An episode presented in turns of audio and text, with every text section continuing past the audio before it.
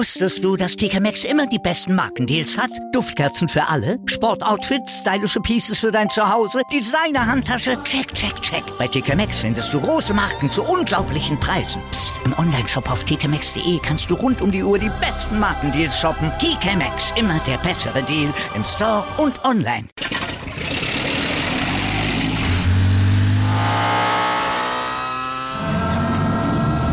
Von 0 auf 100.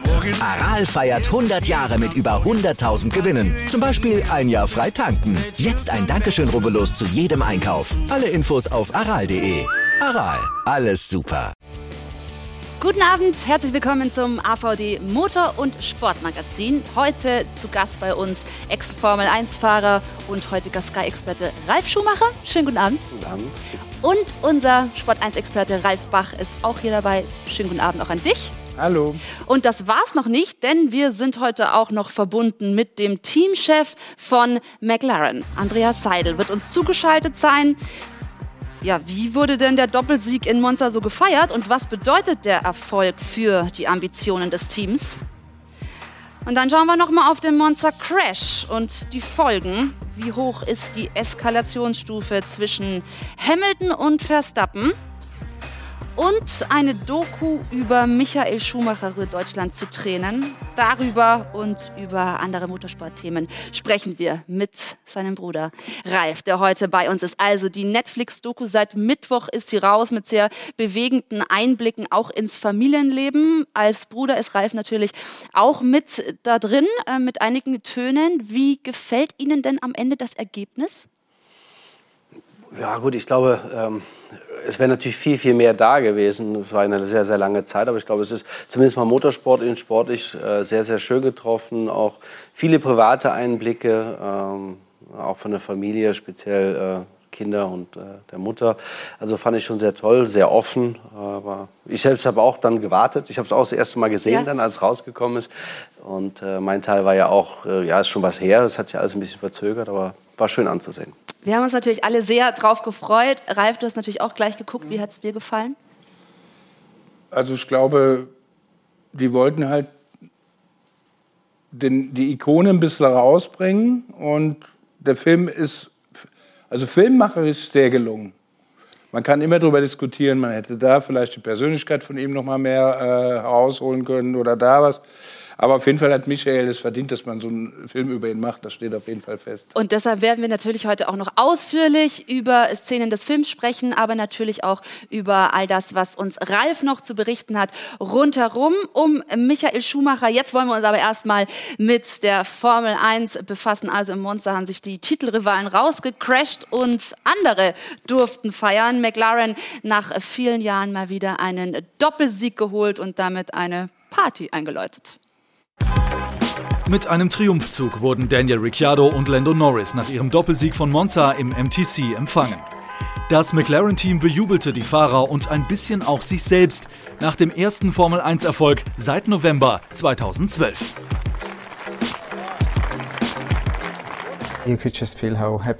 Man konnte spüren, wie glücklich die Leute waren. Der letzte Sieg lag ja schon eine ganze Weile zurück. Jeder hängt sich rein, da steckt so viel Arbeit dahinter. Es liegt noch ein weiter Weg vor uns, aber so einen Sieg feiern zu können, war für uns alle großartig. Der an Nummer 2 gestartete Daniel Ricciardo profitierte in Monza von einem Crash zwischen Max Verstappen und Lewis Hamilton, die beide vorzeitig ausschieden. Der Australier fuhr den achten Grand Prix-Sieg seiner Karriere ein. Den letzten hatte er 2018 noch im Red Bull gefeiert.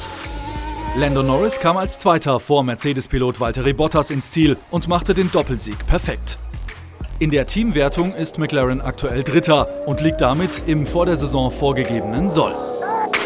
Das Wichtigste für mich ist einfach wieder sagen wir mal, diesen Abstand zu Mercedes, zu Red Bull zu verringern, was wir auch im letzten Jahr geschafft haben weil äh, dies ist Voraussetzung, um wieder, irgendwann wieder ganz, ganz vorne mitkämpfen zu können in der Formel 1. Vielleicht passiert das schneller, als Andreas Seidel denkt. Der Doppelsieg von Monza war jedenfalls schon mal eine Ansage an die beiden Formel 1-Riesen. Und jetzt begrüßen wir den Teamchef von McLaren, Andreas Seidel. Einen schönen guten Abend. Und da gab es natürlich viel zu feiern. Der Lohn für die viele Arbeit seit 2019 sind Sie bei McLaren. Wie sehr haben Sie das genossen, auch gemeinsam mit dem Team diesen Triumph dann ja, zu feiern und zu erleben? Ja, schönen guten Abend. Ähm, ja, war natürlich äh, ein super Wochenende für uns mit einem, mit einem super Resultat, äh, wie schon angesprochen, auch in dem Beitrag. So, es ist eine Weile her bei McLaren, dass wir so einen Sieg feiern durften und von daher war es auch für mich wichtig, dass wir sowohl am Sonntagabend mit dem Team vor Ort, aber dann auch in der, in der Firma äh, sagen wir, diesen Erfolg entsprechend gefeiert haben. Äh, es ist am Ende Sport, äh, wir leben von diesen Emotionen und für mich ist dann auch wichtig, dass wir diese Momente genießen und ja, war einfach super zu sehen, äh, welche Energie sagen wir, dieser Sieg auch ähm, in der Firma zu Hause in Woking ähm, ja, freigesetzt hat in, der, in dieser Woche. Wie wild haben da die Fahrer dann eigentlich gefeiert? Äh, Daniel Ricciardo hat sich, glaube ich, ein bisschen zurückgehalten. Wie viel war da erlaubt? Nein, man muss schon sagen, es war ein sehr intensives Wochenende. Es ging auch an der Strecke am Sonntagabend ziemlich lang. Äh, Daniel ist eigentlich direkt dann äh, ins Bett gegangen, ähm, sodass ich die, die Party übernommen habe, zusammen mit den Jungs an der Hotelbar. Ähm, aber es war ein super Abend für alle, die vor Ort waren. Und dann haben wir zum Glück mit dem Lando und mit dem Daniel dann ja äh, vor Ort in der, in der Firma in Woking äh, die Feier nachholen können am Mittwochnachmittag. Das klingt super. Vor allem für die Fahrer war es dann wirklich ein langer Tag, denn die sind spät ins Bett gekommen. Die haben noch das US Open Finale geguckt. Da gibt es keine Sperrstunde. Es scheint ja ihnen nicht negativ irgendwie zugetan zu haben. Ja, ich habe zumindest nicht feststellen können am Sonntag früh, dass sie äh, ja, nicht bei der Sache waren oder übermüdet waren. Hat, hat ganz, ganz gut funktioniert am Sonntag, ja. Ich nehme hier mal unsere beiden Ralfs mit rein, die natürlich auch Ralf äh, vor Ort äh, diesen Doppelsieg von McLaren dann erlebt haben. Was hat da besonders beeindruckt an der Performance am Wochenende? Ich glaube, besonders beeindruckend ist, dass der Sieg nicht geschenkt war. Äh, man hat da an dem Wochenende alles gepasst. Ähm, man konnte weder im Sprint, äh, konnte Mercedes äh, oder Lewis Hamilton überholen, noch ist es Max Verstappen wirklich gelungen, auch wenn er Druck aufbauen konnte. Natürlich kam vielleicht der Pitstop gelegen, aber auf der Strecke war, war es nicht möglich zu überholen. Und das ist ja schon mal ja, in die richtige Richtung. Und wenn man überhaupt mal überlegt, wo McLaren herkommt, wo sie die letzten Jahre waren, äh, finde ich das einfach schön jetzt da zu sehen. Also nicht nur, dass sie schnell sind, sie sind jetzt auch sympathisch. Das waren sie ja nie früher. Äh, dank einer Person, wir wollen hier keine Namen nennen. und, äh, und ich finde das einfach schön, wie es ist. Es macht Freude, den Fahrern zuzugucken. Was mir noch mehr Freude macht, ähm, wir mussten natürlich kritisch sein, dass Daniel Ricciardo jetzt da seinen Weg gefunden hat, weil das ja natürlich ein klasse Fahrer ist, ja, aber es sah natürlich nicht so gut aus für ihn. Da waren jetzt viele Aspekte dabei. Ralf, einmal kurz, äh, wie siehst du die Entwicklung von McLaren? Denn ja, man hat dann eben Sympathiepunkte dazu gewonnen, man hat aber vor allem auch wieder in die Erfolgsspur gefunden. Also der, der Name, der ihm kurz entfallen ist, eben, das, ich denke, er meint Ron Dennis. Und Ron Dennis bei all seinen Erfolgen hat natürlich das Gegenteil von ausgestrahlt, kommt rein, ich rede mit jedem, ihr seid willkommen. Und jetzt hat McLaren äh, von der Stimmung her Aufbruchsstimmung, freundlich, äh, zugänglich alles und jetzt kommt der Erfolg auch noch. Also für mich passt da alles im Moment. Und vielleicht sind sie sogar ein bisschen schneller erfolgreich, als sie selbst gedacht haben. Und vor allem auch Landon Norris, der seit 2017 dabei ist und den Vergleich auch herstellen kann, sagt Folgendes zur aktuellen Erfolgsarbeit. Das, was sich am meisten verändert hat, sind die Moral, die Motivation und die Energie. Alle sind einfach happy und lachen mehr. Erfolg kommt durch Freude. Andreas, was davon können Sie so ein bisschen auf sich zurückführen? Wir wissen, das machen Sie nicht so gerne, denn Sie sagen, das ist eine Teamarbeit. Dennoch, der Erfolg ist ja auch mit Ihrer Person verbunden. Das heißt, wo setzen Sie da an? Ja, ähm, wie gesagt, es geht, es geht ja nicht um mich, sondern um McLaren, aber es ist klar, ich habe eine klare Vorstellung, wie ich glaube, dass ein Team aufgestellt sein muss, um erfolgreich zu sein im Motorsport. Für mich ist auch wichtig, dass jeder im Team versteht, dass der Erfolg nur über geschlossene Mannschaftsleistung kommen kann. Äh, die Formel 1 ist sehr technisch, es ist viel Geld involviert, aber am Schluss ist es trotzdem ein, ein, ein, ein Mannschaftssport. Und so versuche ich einfach, dass sich wirklich nicht nur die Fahrer sondern, und, und das Rennteam, sondern wirklich alle 800 ähm, Männer und Frauen, die wir bei McLaren haben, als Teil eines Sportteams sehen und mit dem entsprechenden Spirit auch jeden Tag äh, wieder in die Arbeit gehen. Und da ist es einfach wichtig, dass sich jeder wertgeschätzt fühlt, dass äh, jedem auch klar ist, wie wichtig sein, sein Beitrag zum Gesamterfolg ist. Und das versuche ich vorzuleben, versuche ich mit meiner Führungsmannschaft, die, die super ist, vorzuleben. Und ich glaube, dort haben wir einfach, also wenn wir jetzt, uns jetzt die letzten zweieinhalb Jahre anschauen, schon einige Schritte gemacht als Team. Ähm, gleichzeitig wissen wir aber auch und haben ein realistisches Bild, ähm, wo wir aktuell stehen. Das ist super die Entwicklung in den letzten zweieinhalb Jahren. Es ist super zu sehen, dass wir ganz klar mit dem Auto und, und wie wir als Team zusammenarbeiten, super Schritte nach vorne machen haben können. Es ist auch super, so einen Erfolg zu haben wie am letzten Wochenende. Gleichzeitig wissen wir aber auch, dass wir im Vergleich zu vor allem Red Bull und Mercedes noch einen, einen, einen weiten Weg vor uns haben. Aber ich glaube, wir haben einen klaren Plan, wie wir diese Defizite, die wir noch haben, seitens Infrastruktur, seitens Teamorganisation äh, in den nächsten Jahren äh, reduzieren wollen aber, oder, oder abarbeiten wollen.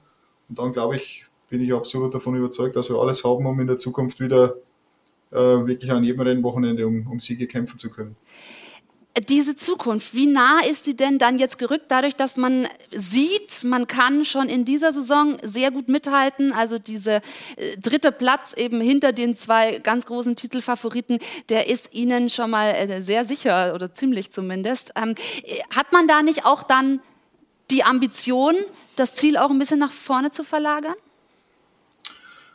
Ganz klar, äh, wir sind im Sport, wir sind sehr ambitioniert. Äh, trotzdem ist es aber natürlich immer wichtig, auch realistisch, äh, realistisch zu bleiben.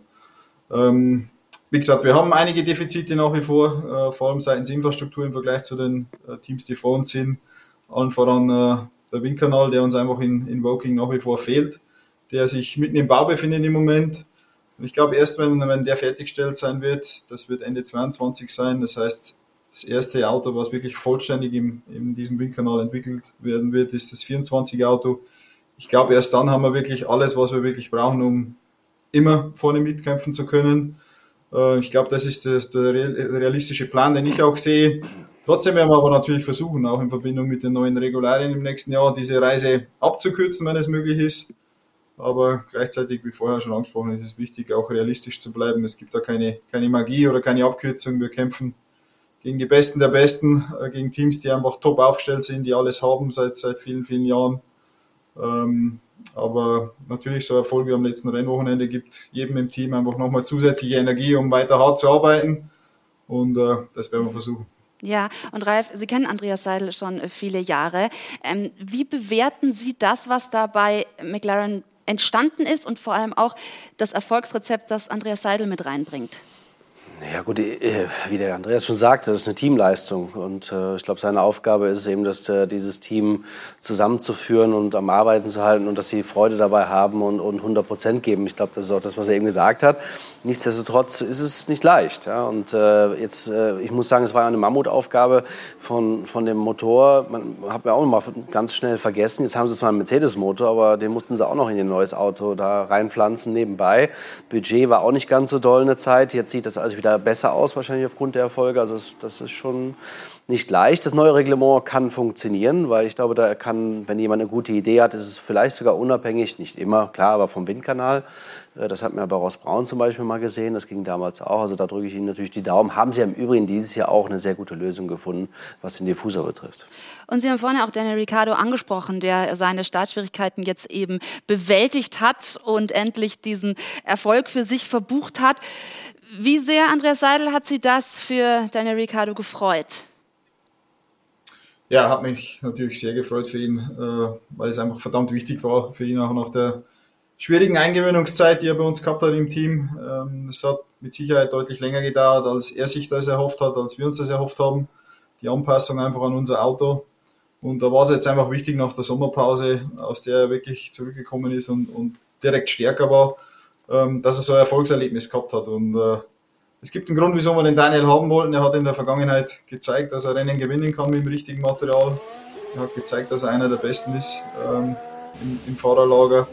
Und äh, ich hoffe jetzt einfach, dass mit dem Erfolg auch vom letzten Rennwochenende, dass er zurück zur alter Stärke ist und dass wir mit ihm dann zusammen mit dem Lando, der super erste Saisonhälfte gehabt hat, ähm, ja, noch viele große Erfolge feiern können in der Zukunft, weil wir brauchen einfach eine Top-Fahrerpaarung, wir brauchen zwei bockstarke Fahrer, um sowohl gegen äh, Ferrari bestehen zu können in dem Jahr und, und natürlich auch unsere Reise an die, die Spitze in der Formel 1 äh, erfolgreich zu gestalten in der Zukunft. Ja, also am besten das jetzt als Knotenlöser nutzen, den Schwung mitnehmen. Und Ralf, was auch auffällig ist, Andreas Seidel hat, äh, was das Sorgenkind Ricardo betrifft, eigentlich immer Ruhe bewahrt und gesagt, habt Vertrauen, der kommt schon noch. Das hat er jetzt bewiesen. Ist das auch der Schlüssel, wie das dann eben funktionieren kann? Große Rückendeckung? Ja, absolut, muss ich bestätigen. Äh, wenn, wenn überhaupt Ricciardo in Frage gestellt worden ist, dann immer nur von Medien, äh, England, ein bisschen von, äh,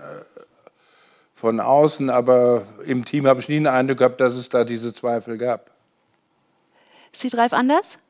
Ja, ich sehe nicht, ich sehe das nicht äh, anders, aber ich meine, wir alle sind lang genug im Sport und, und an Andreas, auch wenn sich das nicht geändert hätte, natürlich ist das dann nicht einfach. Äh, und man, das ist ja ein Riesenproblem im Kampf gegen Ferrari. Da geht es ja nicht nur um die Position, sondern auch um viel Geld. Und wenn man sich so einen Fahrer einkauft, der ja auch nicht schlecht verdient wahrscheinlich aufgrund seines Sieges, äh, dann erwartet man auch ein bisschen was von. Ich glaube schon, man muss es ja nicht, man bleibt ja im Team, aber das wird sicherlich innen drin auch mal kritisch bewertet worden sein.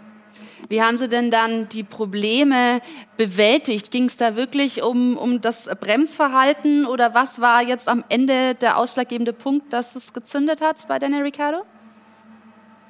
Ähm, grundsätzlich glaube ich, muss man jetzt auch noch vorsichtig sein. Es war jetzt ähm, ein, ein, Rennen, in, oder sagen wir mal, in den letzten drei Rennen hat man eigentlich schon gesehen, dass er einen deutlichen Schritt nach vorne gemacht hat. Er hat sich viel wohler gefühlt, vor allem auch im Qualifying, wenn es darum geht, das Auto am absoluten Limit zu bewegen. Ähm, was, was super war, hat er gute Schritte nach vorne gemacht. Trotzdem glaube ich aber, dass die Integration auch nicht vollständig abgeschlossen ist. Also ich glaube, das wird auch noch äh, weitere Rennen dauern. Aber wichtig ist für mich einfach, ähm, dass wir im Team zusammen mit Daniel ruhig geblieben sind, äh, die ganze Zeit über, dass wir in Ruhe einfach analysiert haben, wo die Probleme liegen, an diesen Problemen gearbeitet haben, auch äh, zu Hause in Woking im, im Simulator und, und dass das Team einfach über die ganze Zeit hinweg positiv geblieben ist. Und auch, was mich beeindruckt hat, sagen wir mal, ist auch die, positive Einstellung, die, die Daniel immer beibehalten hat, weil das einfach Voraussetzung war, um diese, durch diese Phase durchzukommen. Und ähm, wie gesagt, ich bin absolut zuversichtlich, dass er jetzt auch den, den, den, den letzten Schritt dann noch machen wird, auf, auf allen Rennstrecken auch äh, mit unserem Auto. Und dann, äh, glaube ich, spätestens über die Winterpause hinweg mit mehr Testzeit auch im nächsten Jahr mit einem komplett neuen Auto äh, werden wir bei jedem Rennen wieder den Daniel sehen, den wir, den wir kennen aus der Vergangenheit und mit dem wir dann äh, ja, noch mehr Erfolge in der Zukunft einfahren können. Das klingt sehr gut. Also da sind Sie sehr zuversichtlich. Wie sieht es mit dieser Saison noch aus? Rechnen Sie mit einem weiteren Sieg? Gucken wir mal direkt auf Sochi. Ähm, gut, wird, ist schwierig vorherzusagen. Ich glaube, wir haben in dem Jahr schon, schon öfter gesehen, dass wir ähm, je nach Rennstrecke mehr oder weniger bei der Musik sind. Ähm, ich glaube, dort liegt einfach auch noch der große Unterschied zu den Teams wie, wie, Ferrari, äh, wie, Mercedes und Red Bull, die einfach auf jeder Strecke, unabhängig von Streckencharakteristik, unabhängig von den Umgebungsbedingungen oder der Reifenwahl, einfach immer um den, um den Sieg fahren können. Das ist bei uns noch nicht der Fall, äh, weil wir einfach noch nicht ein Paket haben, welches über so ein großes Fenster ähm, funktioniert. Äh, trotzdem glaube ich, werden aber noch Strecken kommen, die uns mehr liegen, vor allem wenn es gerade ausgeht und, und, harte Bremsphasen gibt. Ähm, vielleicht auch schon in Sochi. Äh, hoffen wir, dass wir einfach wieder sagen wir, näher dran sind an, an, Mercedes und Red Bull im Vergleich zu ähm, ja, Strecken, die wir, wo, wo, wo, wir mehr Probleme gehabt haben, wie in Sanford zum Beispiel. Äh, trotzdem wissen wir aber oder haben wir ein realistisches Bild äh, bezüglich unserer Leistungsfähigkeit. Wir wissen, dass Red Bull und Mercedes einfach noch einen deutlichen Schritt voraus sind. Und unser Kampf in dem Jahr ist jetzt einfach äh, wieder gegen Ferrari. Ich glaube, es wird ein enger Kampf bis zum letzten Rennen werden mit Ferrari um den dritten Platz in der Konstrukteursmeisterschaft. Und dafür müssen wir einfach alles geben, müssen jedes Wochenende parat sein, uns Maximum aus dem Paket rausholen und dann können wir hoffentlich noch äh, die eine oder andere Gelegenheit nutzen, um immer mal wieder aufs Podium fahren und vielleicht auch nochmal um einen Sieg kämpfen. Sehr schön. Ja klar, nachdem ich vorhin gesagt habe, dritter Platz sicher. Also da muss natürlich schon die Leistung gehalten werden über die Saison. Deswegen freuen wir uns da sehr drauf, das zu verfolgen und bedanken uns an der Stelle fürs Gespräch. Ein Gruß hier aus dem Studio, Andreas Seidel. Vielen Dank. Ja, vielen Dank. Viel Spaß noch. Bis zum nächsten Mal. Ciao. Danke, ciao. Tschüss. Sehr schön. Und wir bleiben hier thematisch auch noch in Monza, denn die großen Titelrivalen haben sich selbst rausgecrashed. Und auf dieses Duell an der Spitze wollen wir auch noch mal gucken. Es waren diese Bilder, die äh, wahrscheinlich in jedem Jahresrückblick dann noch mal zu sehen sind. Also Hamilton und Verstappen, Verstappen mit dem Auto über Hamilton. Ähm, das ist schon Wahnsinn gewesen und wir wollen diesen Unfall nochmal bewerten. Ralf Schumacher, also da war die große Frage, ist das jetzt ein Rennunfall oder ein taktisches Foul? Wie fällt Ihre Analyse aus? Ich würde jetzt nicht sagen, ein taktisches Foul. Ich glaube, das, das war irgendwo, keiner hat nachgegeben. Und ich glaube, wenn keiner nachgibt, war es klar. Ich muss sagen, Max, äh, äh, Louis kam aus der Box. Ja, das war halt so. Ähm, Max wusste natürlich und Louis wusste genauso, wie als Erster aus dieser Kurve rauskommt, hat den Punktevorsprung. In dem Fall finde ich, äh, Lewis ist auch sehr eng in die Kurve reingefahren, ist dann logischerweise Richtung Körb in, die zweite, den zweiten Teil, hat dann Max auf den Körb gedrückt. Max ist vom Körb dieser Wurst wieder runtergehüpft ins Auto rein. Also ähm, kann man darüber streiten, dass natürlich jetzt äh, Max trotzdem als Führender aus der WM äh, aus Monza oder als Führender aus Monza wieder nach Hause gegangen ist, aber das hätte Lewis auch vorher wissen können. Wie siehst du das denn? Ich sehe es ähnlich. Ich glaube, die Stewards müssen ja eigentlich immer Rennen für Rennen und Unfall für Unfall äh, beurteilen und ich weiß nicht, wer da jetzt mehr Schuld hat oder wer nicht. Keiner wollte nachgeben und dann wird es halt eng irgendwann. Was ich mir gewünscht hätte, äh, ob das jetzt hier der Regel entspricht oder nicht, dass man halt auch Silverstone immer ein bisschen im Hinterkopf gehabt hatte. Das war eigentlich der Anfang dieses Unfalls auch. Wobei du gerade sagtest, die Stewards müssen Rennen für Rennen bewerten. Ja, also, also die können keine Entscheidung treffen, weil das andere vielleicht nicht so gerecht wäre. Richtig, aber der Vergleich neu. liegt natürlich nahe. Aber da ich hätte halt mir gewünscht, dass man da den Deckel drauf gemacht hätte, okay, beide draußen, beide Teilschuld, keiner richtig alleine schuld und die drei Stadtplätze dem Max Verstappen nicht gegeben. Aber genau. Also die, die Strafe und demnach äh, nehme ich an, halten Sie nicht ganz für gerechtfertigt. Ich kann die Strafe überhaupt nicht nachvollziehen. Für mich war das ein Rennunfall zwischen zwei Rennfahrern, die sich auf Augenhöhe begegnen. Und äh, ich finde es schöner, wenn wir sie Rennen fahren lassen würden. Wir wollen natürlich keine Unfälle sehen, aber wir wollen einen harten Fight sehen. Und äh, grundsätzlich, es liegt immer wieder im gleichen Käse. Die Regeln sind das große Problem. Ich meine, dieses, äh, der Äußere braucht Platz, das hätte es früher nicht gegeben.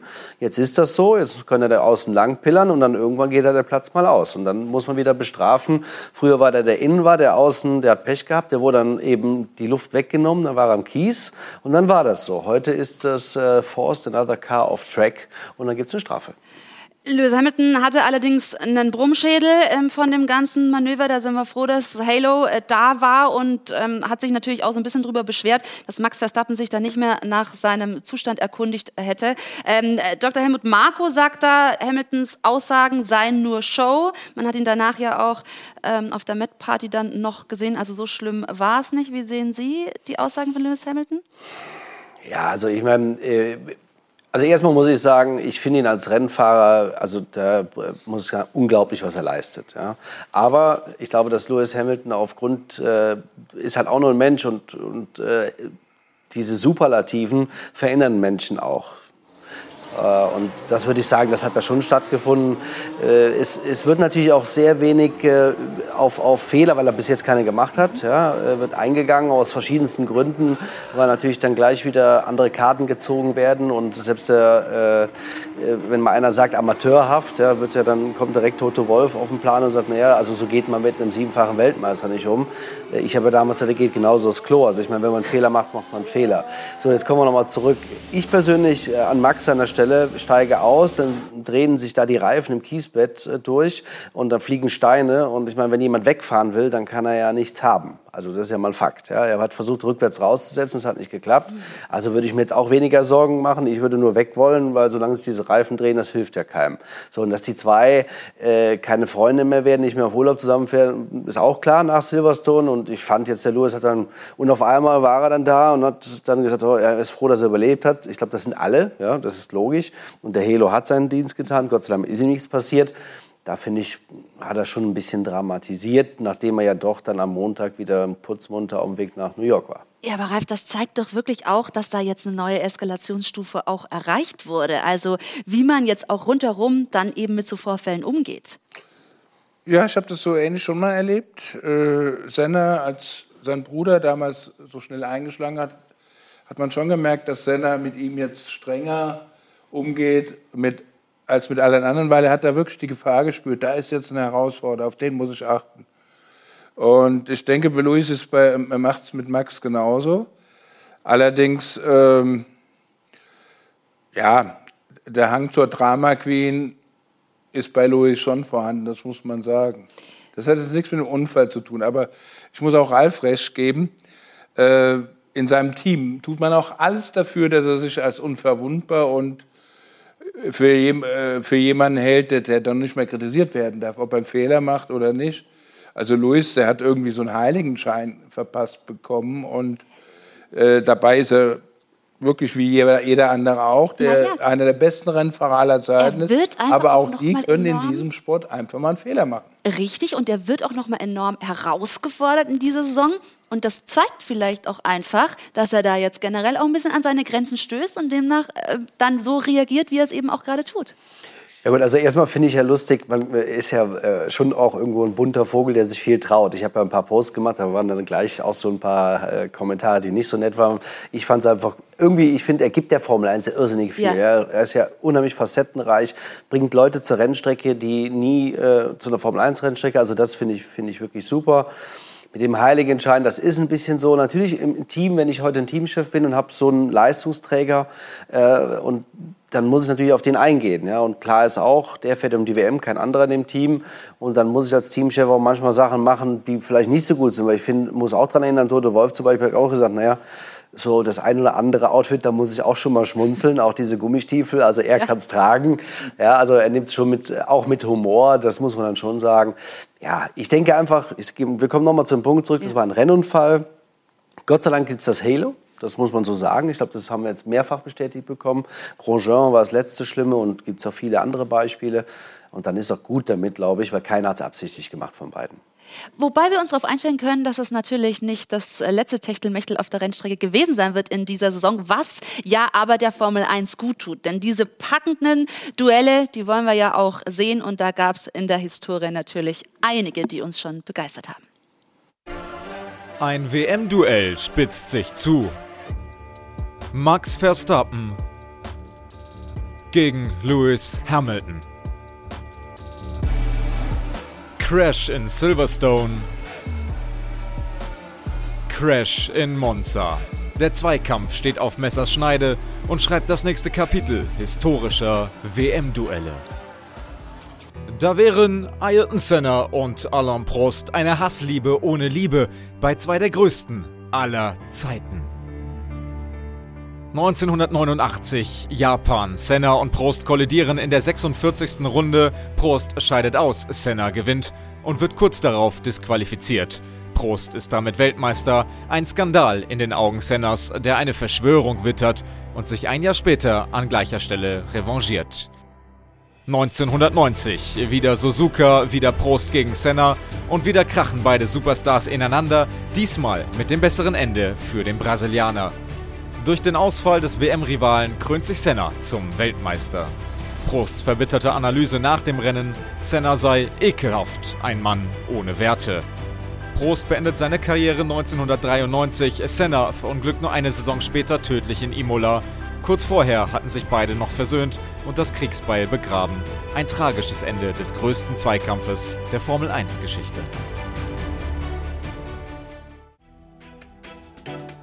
Michael Schumacher, ein Lächeln wie in Stein gemeißelt, doch harmonisch war es bei Schumi auf der Strecke nicht immer.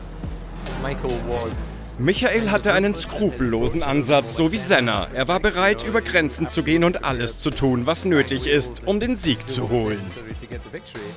1997 kommt es in Jerez zum Showdown zwischen dem Deutschen und Jacques Villeneuve.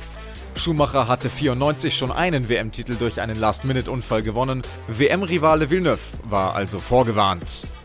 Ich habe zwei Wochen vor dem Rennen jeden erinnert, dass Michael gut darin war, andere Fahrer abzuschießen. In Runde 48 dann der Crash. Schumi fliegt, Villeneuve fährt weiter, gewinnt seinen einzigen WM-Titel. Später werden dem Deutschen alle WM-Punkte aberkannt. Der bisher letzte intensive Titelfight 2016.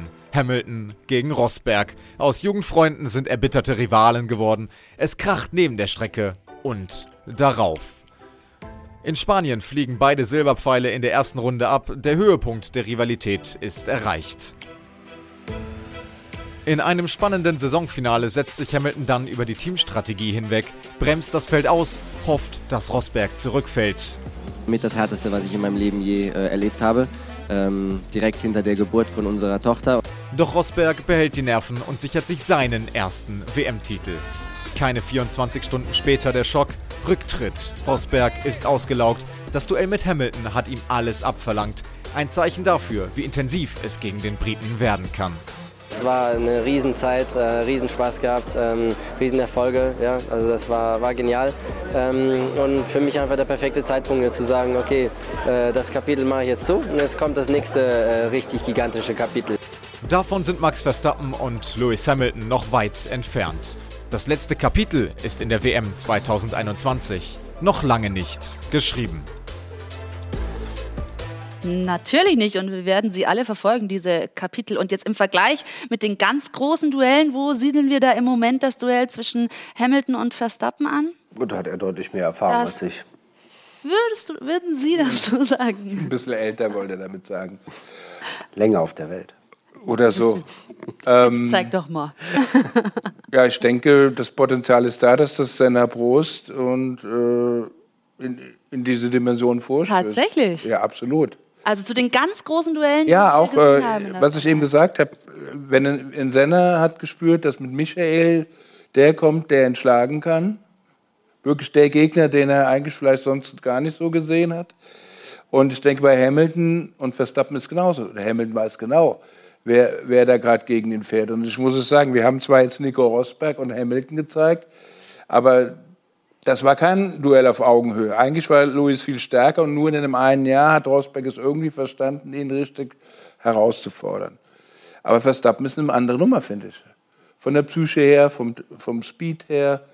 Und das spürt Hamilton auch. Da bin ich ganz überzeugt von. Jetzt kann ich aber fragen, ob Sie mitgehen mit der Einschätzung. Na, ich, ich möchte das gar nicht vergleichen mit Sachen, die äh, vorher waren. Natürlich die, dieses Abgeklärte und auch die, diesen, ja, ich gönne dem anderen keinen Millimeter. Ich glaube, das kann man mit Prost Senna vergleichen oder Senna Prost. Alles andere, äh, muss ich sagen, haben wir zwei verschiedene Fahrer. Der eine ist gerade am Anfang, der andere geht Richtung Ende. Es sind zwei verschiedene Teams und äh, man muss auch eins sagen. Ich meine, das, was, was Lewis Hamilton geleistet hat, ist unglaublich. Der erfolgreichste Rennfahrer, Punkt, Ende aus. Aber natürlich auch in einem Paket, was unglaublich ist. Und was ich immer wieder finde, Max Verstappen, wenn ich mal seine Teamkollegen sehe, jetzt haben wir schon ein paar durch und irgendwie äh, ist, hat ja keiner Land gesehen bis jetzt und das auch in einem Paket, was wirklich nicht so besonders ist. Und ich glaube, das ist eher das, was Lewis Hamilton merkt. Und das stört einen Fahrer noch viel mehr, wenn man das Gefühl hat, da könnte mir einer das abspenstig machen, dass ich eigentlich der Beste aller Zeiten bin. Und das muss ich sagen, wenn ich heute das sehe, und ich hätte eigentlich die Frage auch gerne an die Seidel gestellt, ähm, ich glaube, jeder im Fahrerlager würde gerne Max Verstappen im Auto haben.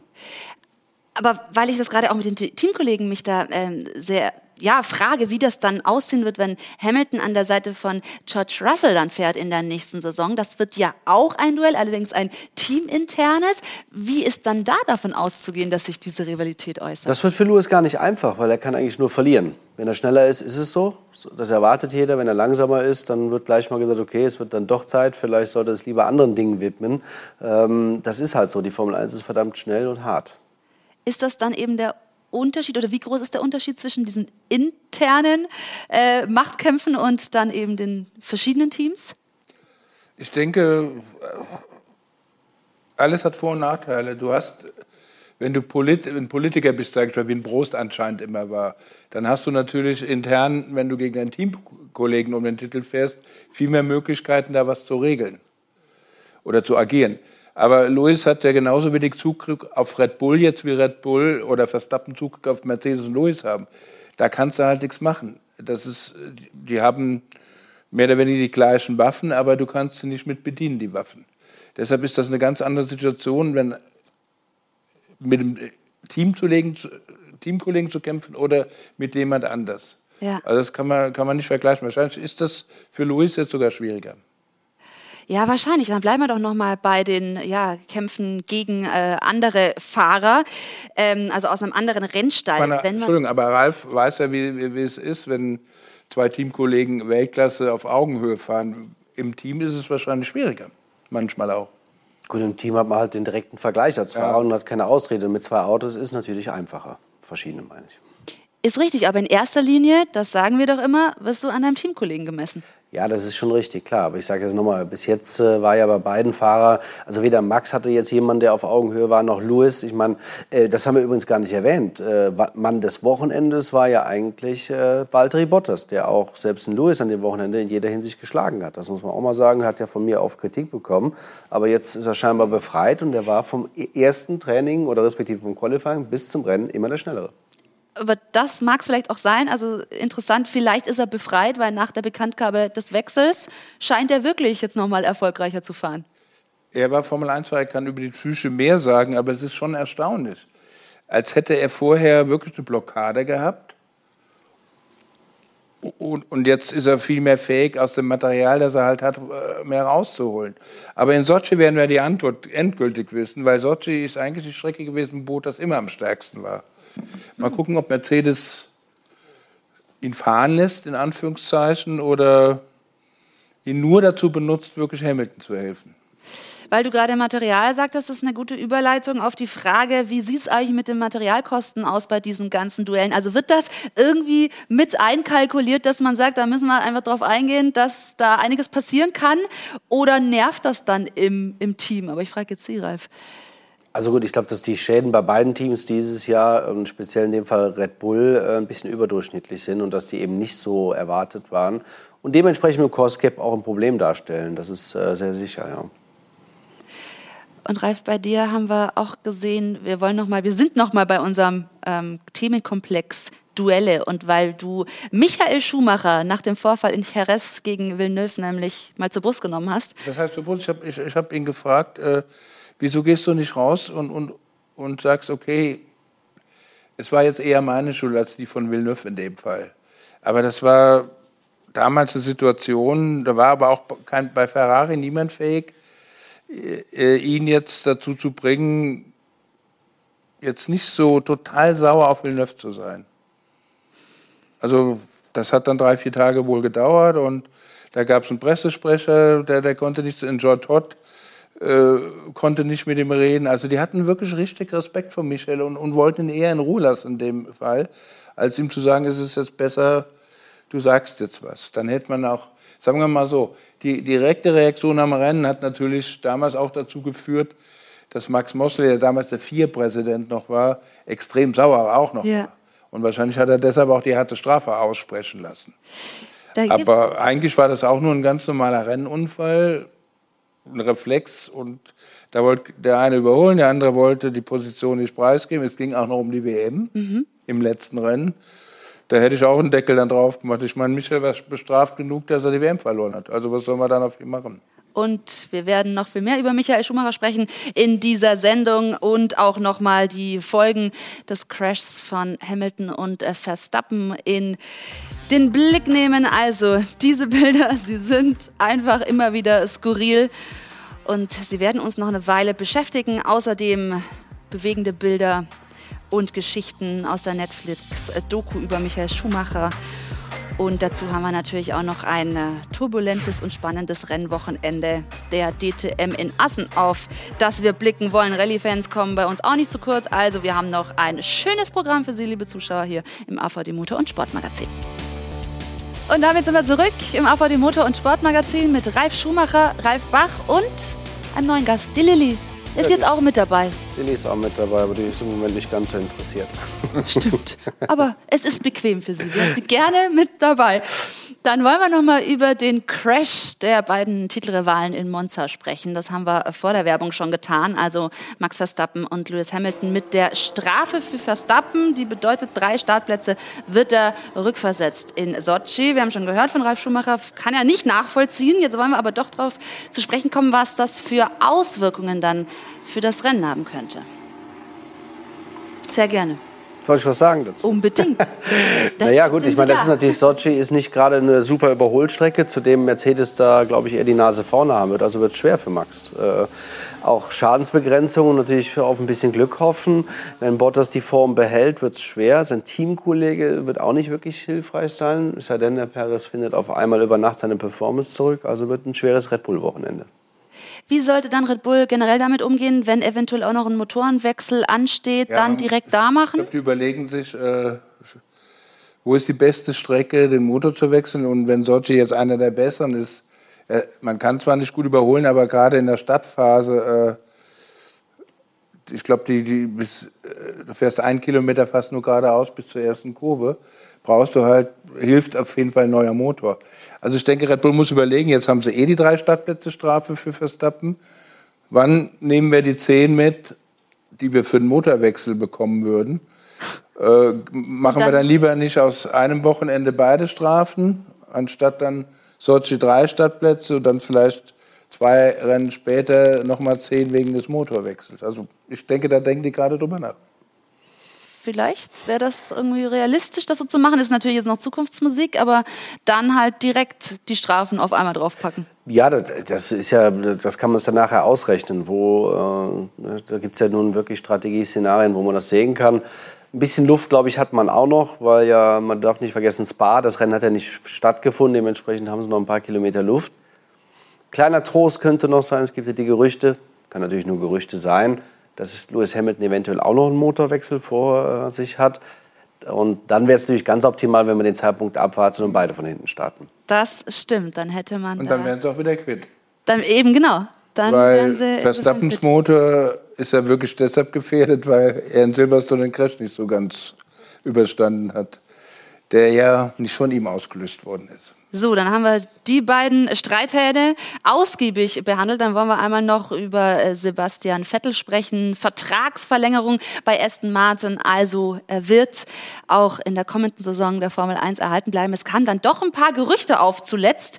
Aber Ralf, tut er sich und der Formel 1 damit einen Gefallen?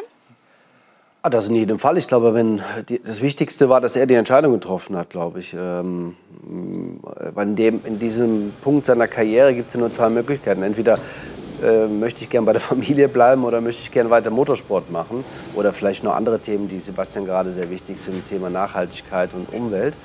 Äh, und hat sich jetzt dafür entschieden, natürlich auch mit der Hoffnung, dass das neue Paket, das neue Auto eine neue Chance bietet für Aston Martin und er wieder vorne mitfahren kann. Ich finde es gut persönlich, weil A mag ich ihn als Person und B finde ich es natürlich für uns äh, Formel 1 Deutschland extrem wichtig, dass er dabei geblieben ist. Das sehe ich natürlich ganz genauso. Allerdings hatte man zwischenzeitlich so ein bisschen die Befürchtung, vielleicht schließt er auch schon mit dem Formel 1 Thema ab, weil er sich eben äh, Gedanken über andere Themen gemacht hat und natürlich auch nicht den Erfolg verbuchen konnte, den er sich vorgestellt hat mit Aston Martin. Trotzdem eine gute Nachricht für die Formel 1? Erstmal schon. Also für die Formel 1 weiß ich nicht. Er wird seine T-Shirts auch weiterhin tragen.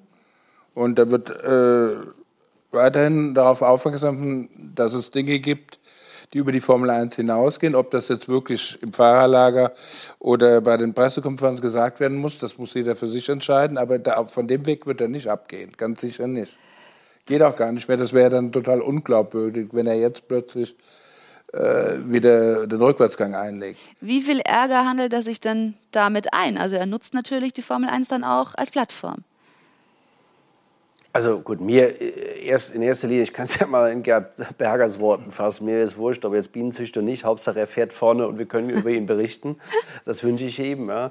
Äh, ich sehe es ich sehe es aber trotzdem ähnlich problematisch. Also ich finde, also alles das, was er möchte, ist ja richtig. Ich meine, wir alle kennen das Problem.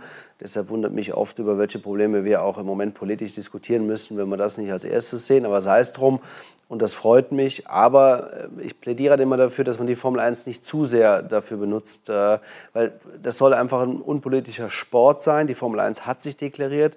Die Formel 1 geht den Weg. Das dauert natürlich ein bisschen länger, äh, als es, es der ein oder andere wünscht. Aber es bringt natürlich auch nichts, wenn man die Plattform zu sehr kritisiert. Und welche sportliche Perspektive sehen Sie für ihn bei Aston Martin?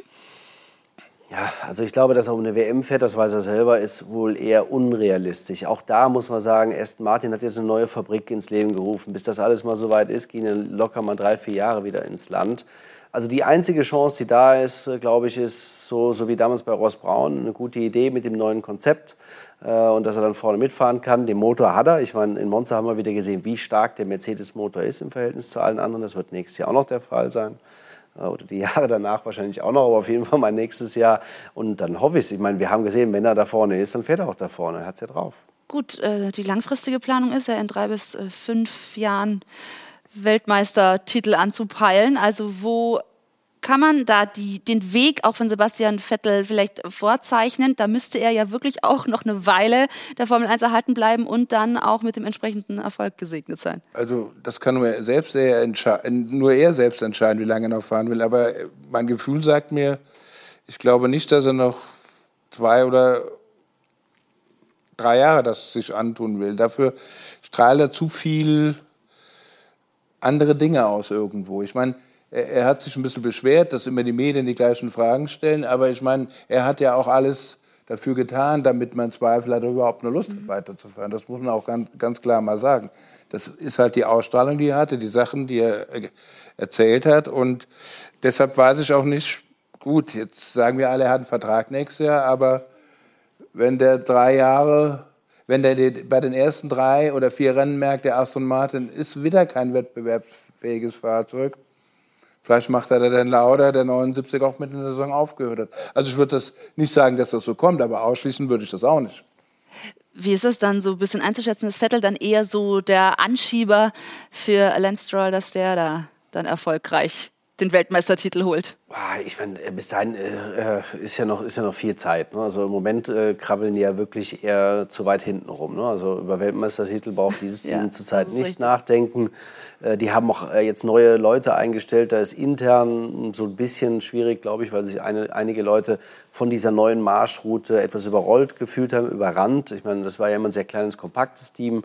Das wird jetzt gerade alles geändert. Und das, das ähm, die Ära, bis die mal eingeleitet wird, weiß ich nicht, ob Sebastian noch in der Formel 1 ist. Also im Moment sehe ich da eher schwarz für Aston Martin, wenn ich ehrlich bin, weil da gibt es andere Teams, die da mehr erfolgsversprechend sind, zum Beispiel McLaren. Ja, mit Andreas Seidel haben wir hier auch schon ausgiebig gesprochen, also Doppelsieg in Monza geholt und wirklich das Team wieder komplett in die Spur gebracht momentan. Äh, ganz kurz, Kraft, ja. er McLaren Unbedingt. sagt, ich denke, das Schlimmste, was Aston Martin passieren konnte, dass McLaren jetzt mit dem gleichen Motor wie die fahren und eigentlich bei jedem Rennen eine Klasse besser ist. Das zeigt ja auch, äh, wie die Teams, wie weit weg voneinander die liegen. Und ja, und das führt dann auch dazu, dass ein Sebastian Vettel natürlich irgendwo frustriert ist, wenn er merkt, er gurkt da hinten rum, er ist dann auch ständig in Crashs verwickelt, er hat auch Pech.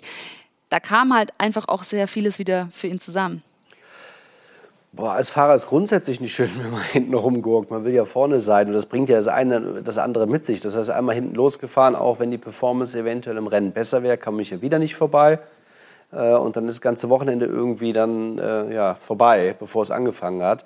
Und äh, ein erfahrener Mann wie Sebastian, der weiß das natürlich und er wird dann ungeduldig, verstehe ich auch. Ich meine, letztes Jahr, also ganz ehrlich, hätte man ja eine Steigerung erwartet und letztes Jahr war das Team ja deutlich stärker im Verhältnis, als dieses Jahr ist. Ja, Sie haben wahrscheinlich wieder zu viel selbst gemacht dieses Jahr mit dem Auto. Vielleicht. Jetzt wollen wir vom Routinier noch auf die Rookies schauen. Und da sind wir bei Nikita Mazepin und bei Mick Schumacher. Es sind ja auch ein paar, so zu den Streithähnen würde ich sie auch dazu tun in dieser Saison. Allerdings, Mazepin hat sich jetzt entschuldigt nach Monza bei Mick. Ist er erstmal wieder ein bisschen Ruhe eingekehrt? Ja, weiß ich jetzt nicht. Ähm, ich sag mal, äh, man muss sich das Statement, was er gegeben hat, genau anhören. Er hat ja dann gleich gesagt, naja, da war die Lücke, weil Mick hatte da Probleme und die war da. Und Mick hat aber quasi auch keinen Raum gelassen. Aber ja, es war sein Fehler, weil er das Hinterrad gefahren ist. Ist auf jeden Fall schon mal versöhnlicher als zuvor ändert aber nichts an der Tatsache, dass er mit aller Gewalt zeigen will, ich bin besser als, als Mick. Ähm, äh, die Kritik an mir als Renn, an meiner Person als Rennfahrer ist eben falsch. Das will er mit Gewalt zeigen und für mich ist er immer noch überfordert. Also von vielen Dingen sieht man, dass das noch nicht gewachsen ist ähm, und dass er einfach noch zu viele ja, Probleme mit dem Auto hat äh, und nicht äh, ja, die Situation so richtig im Griff hat. Ralf, siehst du auch in diesem Team eher Mazepin als so den, den Störfaktor? Oh, ich sehe da viele Störfaktoren in dem Sinne, aber das kommt auch daher, dass das Team halt im Moment keine Möglichkeiten hat, weiter nach vorne zu fahren, als sie gerade fahren. Aber äh, ich denke, Mick kann am wenigsten für die Situation. Er macht einfach nur seinen Job, so gut es geht. Aber es ist halt, und Mazepin hat ja das Selbst, schöpfte das Selbstbewusstsein nicht nur aus seinen rennfahrerischen Fähigkeiten, sondern ich glaube, es ist wirklich so, dass sein Vater halt eine gewichtige Rolle in dem Team spielt, indem er halt so viel Geld gibt. Und dann kannst du natürlich auch oder willst du ganz anders auftreten? Ob das jeder machen würde, dahingestellt, aber ich denke, das ist der Konflikt, dass ein Günther Steiner einfach gar nicht so richtig vermitteln kann. Weil der, der eine ist sein, sein, sein Rennfahrer, aber den anderen kann er jetzt auch nicht so kritisieren, weil der Vater halt das Team finanziert. Also es ist keine einfache Situation für ihn. Aber er müsste sie trotzdem besser lösen. Ist das ein Dilemma bei Haas und wie geht Mick generell mit der Situation um, dass er auch sehr viel provoziert wird von seinem Teamkollegen? Also erstmal muss man nochmal, also Störfaktor würde ich jetzt nicht sagen. Das Einzige, was mich stört, ist diese Sachen, die passiert sind und wie er damit umgegangen ja. ist. Störfaktor im Team, nein. Das kann auch nur das Team selber beurteilen, wir schon mal gar nicht. Äh, dass er auch Auto fahren kann, das hat er in der Formel 2 unter Beweis gestellt und vorher auch. Das Problem ist, glaube ich, nur, dass es halt seine Herangehensweise, Mick geht sehr abgeklärt, ruhig dran. Äh, die Ingenieure haben von vornherein gesagt, dass er die Zusammenhänge verstanden hat, dass er daran arbeitet, dass er sich schneller entwickelt als angenommen und dass äh, man eine Menge Potenzial sieht. Und ich glaube, das zehrt natürlich auch an dem anderen Fahrer. Jetzt ist er natürlich auch noch deutlich langsamer und er versucht das mit der Brechstange. Und bei diesen Autos und vor allen Dingen mit dem Auto, Brechstange heißt dann auch schnell mal, dass man sich dreht, weil das Auto halt einfach weniger Abtrieb hat und sehr kritisch zu fahren ist. Und das ist, glaube ich, sein Problem. Und ich glaube, wenn er sich die Zeit gibt, die er ja hat, weil er ja nicht in Frage gestellt wird als Personalie, weil er, der Vater, glaube ich, einen sehr großen Beitrag leistet, äh, dann hat er auch ein Potenzial. Und ich sage, so einfach ist es für Mick nicht. Äh, wenn alles bei ihm passt, ist der Junge verdammt schnell und auch auf der Rennstrecke, was Überholen betrifft. Auch äh, aus dem letzten Jahr waren viele Überholmanöver, die er super gemacht hat.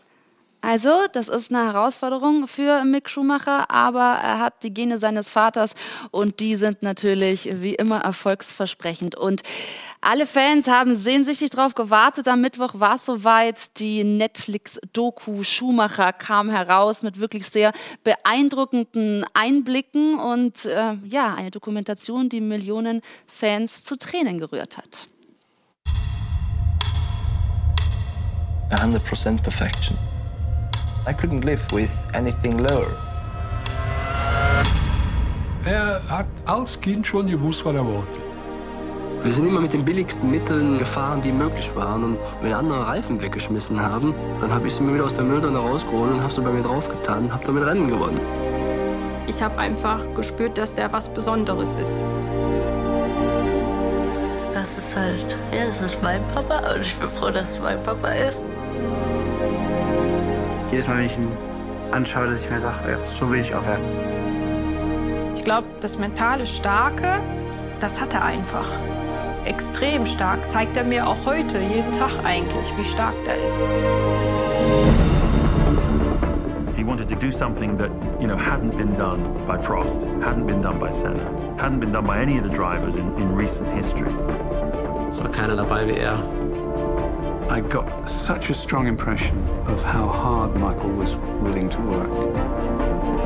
And that transformed the team. And what Schumacher achieved was absolutely incredible.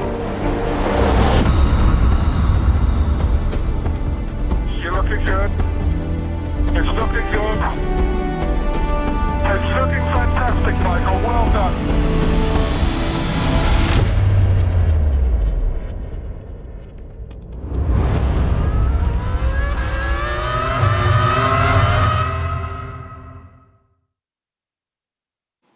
Also wirklich eine Empfehlung, diese Dokumentation anzugucken. Mich persönlich haben auch diese ja, vielen Bilder beeindruckt aus dem Familienalbum, also ganz persönliche Eindrücke. Haben Sie da selber in Ihrem Familienalbum auch gekramt und was beigesteuert? Nee, nee, also das musste nee. ich nicht, ist alles da gewesen. Ich sage ja, ich habe ihn Gänze auch erst so gesehen, äh, als er rauskam, ob da nur mein äh, kleinen Beitrag zu geleistet. Äh, aber das waren natürlich auch viele Jahre, in denen ich gar nicht involviert war. Das war ja wirklich von Anfang an und äh, da war ich ja noch sehr jung. aber wahrscheinlich ein privates Familienalbum mit, mit vielen Bildern, die dann auch noch gezeigt werden. Das gibt es irgendwo jetzt unabhängig von dem Film. nee? Also gut, äh, privat ist privat, wisst, äh, wisst ihr ja. Und deshalb, ich sag ja, für mich fällt es auch schwer, also das sollte er eher machen, sich zu dem, zu dem Film zu äußern, weil das ist ja einfach was sehr, sehr ja, Spezielles äh, und das soll auch so bleiben. Also ich finde, er ist sehr, sehr schön und eindrücklich geworden. Wir haben auch eingangs so ein bisschen überlegt, wie treffend ist Michael Schumacher da auch dargestellt worden. Du kennst ihn über viele Jahre, hast die Anfangszeiten seiner Formel-1-Karriere mitbegleitet. Wie ist es dir ergangen? Also der Film hat schon versucht, der Persönlichkeit von Michael ein bisschen auf die Spur zu kommen. Aber ich denke, er hat noch viel mehr Facetten gehabt als die, die wir jetzt in dem Film gesehen haben. Äh, klar, er war der Privat, als Privatmann wollte er eigentlich privat bleiben, was ja. ich auch total gut verstehen kann. Und sobald er an der Rennstrecke war, war er halt der Sportler. Ja. Und ich glaube, dazwischen wollte er eigentlich gar nichts haben. Und ich denke, was ihn am meisten gestört hat, bei seiner ganzen war, war einfach der Ruhm. Den wollte, ich weiß nicht, ob er den so gesucht hat, das glaube ich eher nicht. Den Erfolg ja, aber ich, ich, ich meine die Begleitumstände. War das so? Also ist das dann irgendwann eine, eine Belastung, so ein Top-Star zu werden? Hm, also auch da kann ich jetzt immer nur aus meiner Sicht, äh, wenn ich das mit heute vergleiche, äh, die, die Außenwirkung, die selbst Sebastian äh, hat, ähm, die ja auch schon nicht schlecht ist, aber ich meine, es gab ja damals eine Umfrage, da waren ja, also ich meine, er und dann logischerweise so im, im, Windschatten quasi, es ja zwei Brüder waren, ich mit, wir waren ja äh, so bekannt wie Helmut Kohl damals. Ja, eben, das meine ich. Wir hatten ja Einschaltquoten, ich glaube, von, von 12, 13 Millionen teilweise. Das heißt also, man konnte sich nirgendwo bewegen, es war auch viel mehr Journalismus vor Ort. Äh, äh Boulevard war ja ein Riesenanteil. Und das, was da passiert ist, das war natürlich unglaublich. Und was die Folge dessen war natürlich auch, dass man quasi kein Privatleben hatte, egal wo man war. Und äh, das hat einem natürlich keiner gesagt. Äh, das ging mir selber auch so. Und, und selbst in meinem Fall habe ich mir gedacht, boah, ich bin so froh, wenn der ganze Zauber irgendwann mal vorbei ist, dass ich irgendwo Abendessen kann, ohne dass du immer angeschaut wirst, dass du irgendeinen Fehler machen kannst. Und ich sag mal, ja, ich meine, wir alle kennen diese äh, Zeitung mit den, mit den großen Buchstaben. Äh, das war halt auch so ein Thema. Ne? Da wusste man von vornherein äh, zwei schlechte Geschichten, vier gute, wenn man da nett war. Mhm. Und das sind natürlich alles Dinge, wo man darauf verzichten kann. Ja, und man kann es wahrscheinlich nicht lernen. Man wird da erstmal so ein bisschen überstülpt mit diesen ganzen Eindrücken oder beziehungsweise dem Rummel um seine eigene Person.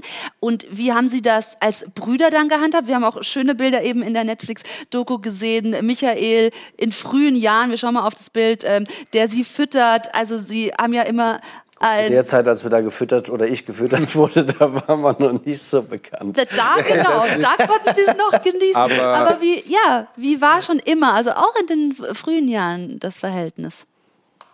Ähm, also unter uns? Ja. Achso, das war, das war eigentlich immer gut, aber natürlich muss man sagen, wir, das sind ja sechseinhalb Jahre Unterschied. Ne? Das heißt, das ist schon ein relativ großer Unterschied zwischen Brüdern und Michael war ja auch sehr früh aus dem Haus. Äh, der hat damals eine Lehre äh, bei einem Karthändler gemacht, das war eine Gegend von Darmstadt. Der war ja mit, mit 16, glaube ich, war der weg und hat seine Lehre da gemacht und hat da auch dann bei demjenigen gewohnt, weil er da eben eine Lehre machen kon äh, konnte und Kart fahren. Äh, und dann war ich ja gerade mal ne, zehn oder so und dementsprechend äh, ja, danach ist es natürlich wieder zusammengekommen und klar, wenn man dann beide mal einen Führerschein haben, macht das Ganze nochmal leichter. Ja, und im Motorsport dann eben schon auch gemeinsam auch den Weg bestritten. Also Michael, als ich damals an der Kartbahn war, wo er halt auch noch als 11-, 12-Jähriger auch wild rumgefahren ist und viele, Michael selbst hat ja gesagt, ich glaube, der ist noch besser als ich. Äh, aber er war auf jeden Fall sehr fürsorglich auch durch den Altersunterschied. Also ich glaube, Familie war ihm heilig, Ralf war ihm heilig. Und da ging auch keine Kompromisse ein. Also so habe ich das am Anfang wahrgenommen. Ich erinnere mich auch an die Aussage, dass, äh, also auch in Kerpen an der Kartbahn, dass äh, im Hause Schumacher einfach vieles erreicht wurde mit wenigen Mitteln, aber die Familie ist zusammen, die Eltern sind mit dabei, man hatte diesen Spaß einfach und das war die Basis des Ganzen. Ja gut, also ich, ich sag mal, ich kann jetzt auch wieder nur, wir hatten eine schöne Kindheit, uns, uns hat da nichts gefehlt. Unsere Eltern, natürlich hatten wir nicht, keine Ahnung, aber das war auch gar nicht wichtig. Ja. Man, man hat viel Zeit miteinander verbracht. Ich weiß, damals äh, äh haben wir uns auf den Winter gefreut, weil äh, da waren natürlich die Kapern zu und dann hat man auch mal ein bisschen mehr Zeit füreinander gehabt, wobei ganz am Anfang mein Vater noch auf Montage gegangen ist, äh, dass wir durch den Winter kamen. Ja, und wie das halt ganz klassisch war. Weihnachtszeit war toll, weil da gab es auch mal Dinge zu essen, die es sonst nicht gab. Aber ansonsten haben wir ja natürlich Eldorado gehabt. Also ich war entweder im Wald oder auf der Kartbahn. Schule ja, aber nur weil es sein musste. Also das, das war schon toll. Wir hatten eine tolle Kindheit. Ich denke, aber einer der, und der Einbreck oder schönsten Sätze hat er auch jetzt in der Doku gesagt, dass, ich weiß nicht mehr genau, wie er war, aber, aber sinngemäß, was er eben gesagt hat, die schöne Kindheit und man brauchte gar nicht viel und äh, das, wenn man das irgendwie dann später, äh, es wäre eigentlich viel schöner gewesen als das Leben, das durch den Ruhm dann kam. Also sinngemäß hast du irgendwie sowas gesagt, das war noch schöner. Und äh, ja, das kommt auch, das habe ich auch so empfunden. Und ich meine, was, was sollte denn Michael machen? Der musste ja die alten Reifen aus der Mülltonne in, im Prinzip holen. Es war ja, ja kein Geld es da. Es zeigt nur noch mal, es verstärkt nur die noch Leistung mal doch nur den noch Weg, größer. den man, den man gegangen ist, eben wenn nicht dieser Background da ist, dass man sich das auch mit Geld erkaufen kann, sondern dass man dann erstmal in Luxemburg fahren muss. Und ich meine, er hat ja auch gesagt, ihr Vater war jetzt nicht unbedingt der Fan, der gesagt hat, werdet ihr mal Formel-1-Fahrer. Ich glaube, er hat das jetzt nicht verhindert, aber so richtig Fan vom Motorsport war dein Vater ja nicht. Überhaupt nicht. Sie sollten ja ohnehin einen anderen Beruf ausüben, Koch werden, ne? Aber ich habe gehört, wir müssen jetzt erstmal die Werbung und dann machen wir gleich weiter. Das, super. Ralf übernimmt hier schon die Moderation. Also kurz in die Werbung und dann machen wir hier genau mit dem Thema weiter. Wir sind zurück im AVD Motor- und Sportmagazin mit Ralf Schumacher und mit Ralf Bach. Die Vornamen sind heute leicht zu merken.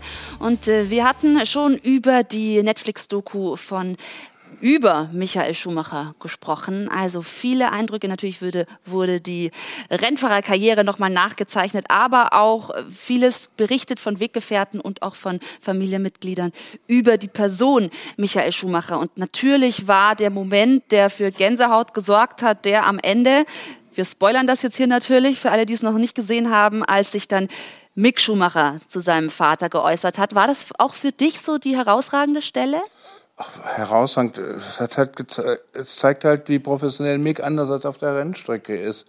Weil da wirkt er sehr äh, abgeklärt, versucht so wenig Emotionen wie möglich zu zeigen. Wo, an der Rennstrecke? Ja, an der Rennstrecke, Richtig. als Rennfahrer.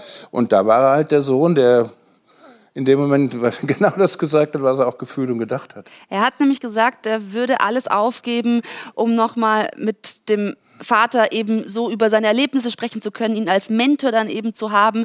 Und ja, also da waren schon ein paar Taschentücher angebracht. Wie hat Michael das damals mit Ihnen gemacht, so diese Mentorenrolle äh, übernommen, weil ja eben die sechseinhalb Jahre auch dazwischen sind und er dann der Erfahrenere war? Hm, Ja gut, Mentor, ja. Also, es war natürlich im Kartsport, der hat ja teilweise ganz am Anfang sogar für, äh, bei mir geschraubt, in den, äh, als ich dann so 11, 12 diese Juniorenklassen gefahren bin.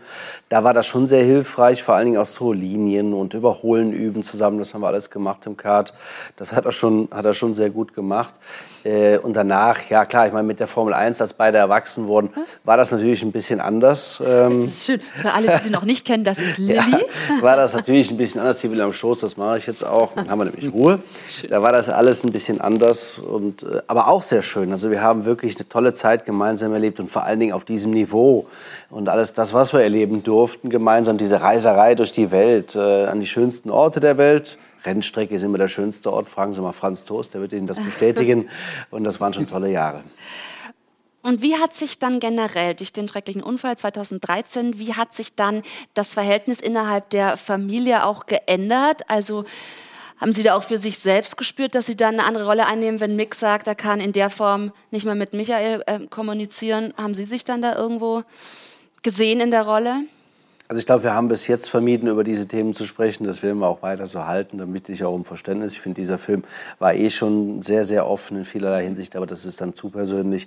Wie auch immer, ich, ich finde auf jeden Fall, um auf den Film zurückzukommen, ja. finde ich das äh, schön und auch äh, die Reaktion der Kinder zu sehen, äh, wie, sie, wie sie ihren Vater äh, da sehen, welche Rolle sie ihn sehen, wie sie ihn erlebt haben, auch ja. die Bilder äh, und auch Corinna, die gesagt hat, Michael wollte dann äh, ja immer nach Hause schnell zu den Kindern und zum Schluss wollte, Sabine Kehm dann gesagt hat, ne, zum Schluss wollte eigentlich gar nicht mehr, weil er sich gefragt hat, warum bin ich nicht bei euch? Das kennst du das, sehr gut, ne? Und das kenne ich eben auch sehr und ich finde das viel wichtiger als alles andere.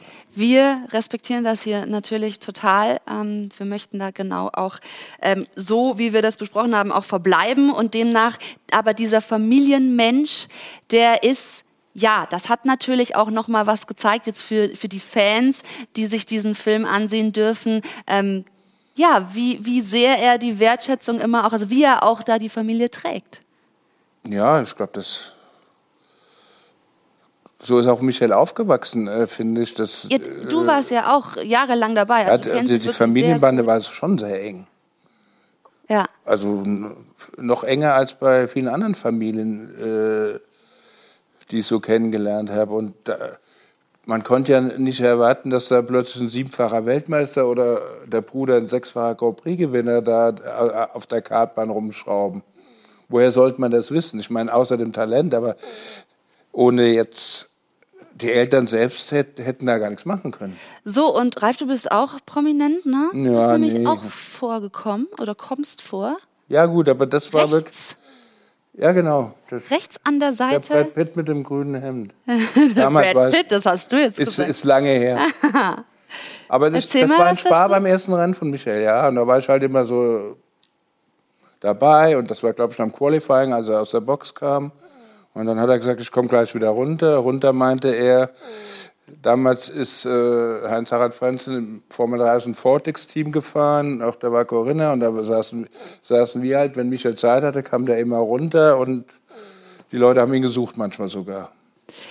Wurde aus Ihrer Sicht Michael mit all dem, was er auch sportlich erreicht hat, ähm, diese gigantische Karriere, wurde er dementsprechend gewürdigt?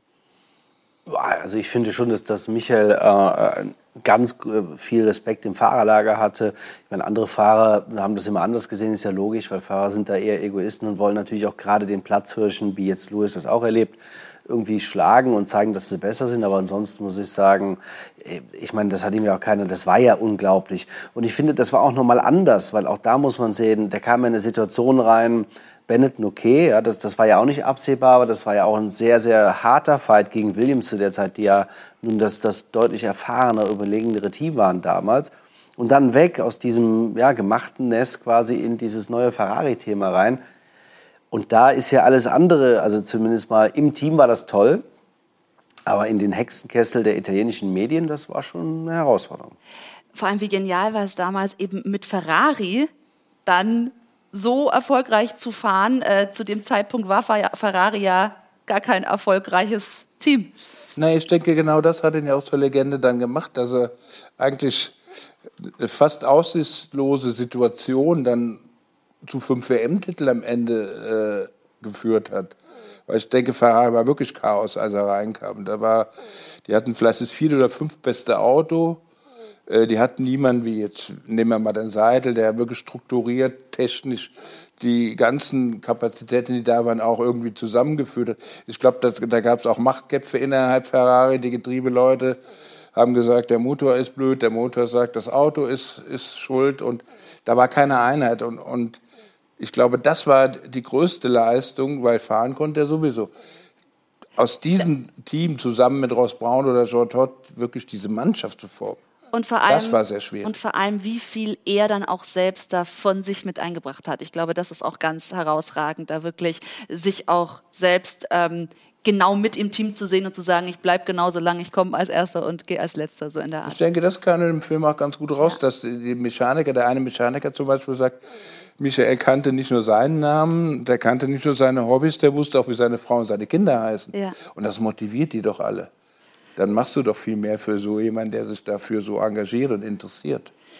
Aber ich denke, das hat er auch bei Mercedes dann ein bisschen eingeführt, die Arbeitsweise. Und da das, davon profitieren die heute noch. Ich muss gerade so schmunzeln, liebe Zuschauer. Ich hoffe, es ist für Sie nicht einschläfernd. Lilly schlummert hier selig vor sich hin. Ja, Sehr gut, schön. um die Uhrzeit, ne? Ja, lässt sich jetzt auch nicht von ein bisschen Motorenlärm äh, aus der Ruhe bringen. Wir gucken nämlich jetzt auf das DTM-Rennwochenende in Assen und da war nämlich mächtig was geboten.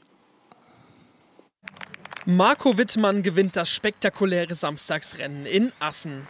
Der Start total kurios. Polsetter Liam Lawson entscheidet sich nicht zu beschleunigen und löst einen Massencrash aus. Die Folge Safety Car und reihenweise Ausfälle. Nach dem Restart zieht Maxi Götz nach einem taktisch klugen frühen Boxenstopp zuerst an Liam Lawson und dann auch an Mirko Bortolotti vorbei und setzt sich an die Spitze des Rennens. Nach einer weiteren Safety-Car-Phase attackiert dann Marco Wittmann den virtuell Führenden und auch Liam Lawson zieht an Götz vorbei. Doch bei einem Überholmanöver in Runde 20 schiebt Wittmann Lawson von der Strecke und kassiert eine fünfsekündige Zeitstrafe. BMW-Pilot Wittmann ist am Samstag der stärkste Fahrer und fährt genügend Vorsprung auf den zweiten Mirko Bortolotti raus. In der Meisterschaft ist Wittmann jetzt auf Platz 2 mit acht Zählern Rückstand auf den neuen Führenden Liam Lawson. Das fünftletzte DTM-Rennen der Saison 2021 mit Lukas Auer auf der Pole Position. Im Kampf direkt in der ersten Kurve gegen Marco Wittmann und Liam Lawson, dem neuen Meisterschaftsführenden, der gleich versucht, mit Wittmann zu kämpfen. Und Lukas Auer fliegt vorne im Winward Mercedes mit der Startnummer 22 davon. 35.000 Zuschauer an den drei Tagen von Assen sahen einen reibungslosen Start ins Rennen im Gegensatz zu gestern. Wittmann muss sich da im BMW auf der zweiten Position gegen den Ferrari von Liam Lawson, den Neuseeländer, verteidigen. Profiteur, der Teamkollege von Lawson, Alex Albon, der da vorbeigeht und auch versucht, Marco Wittmann zu überholen. Alex Albon, der Formel-1-Fahrer der Vergangenheit und der ja auch im nächsten Jahr wieder in der Königsklasse eine Chance bekommt. Einer der wenigen Zwischenfälle heute, Esme Hockey nach Dreher mit Reifenschaden. Und dann die Phase der Boxenstops.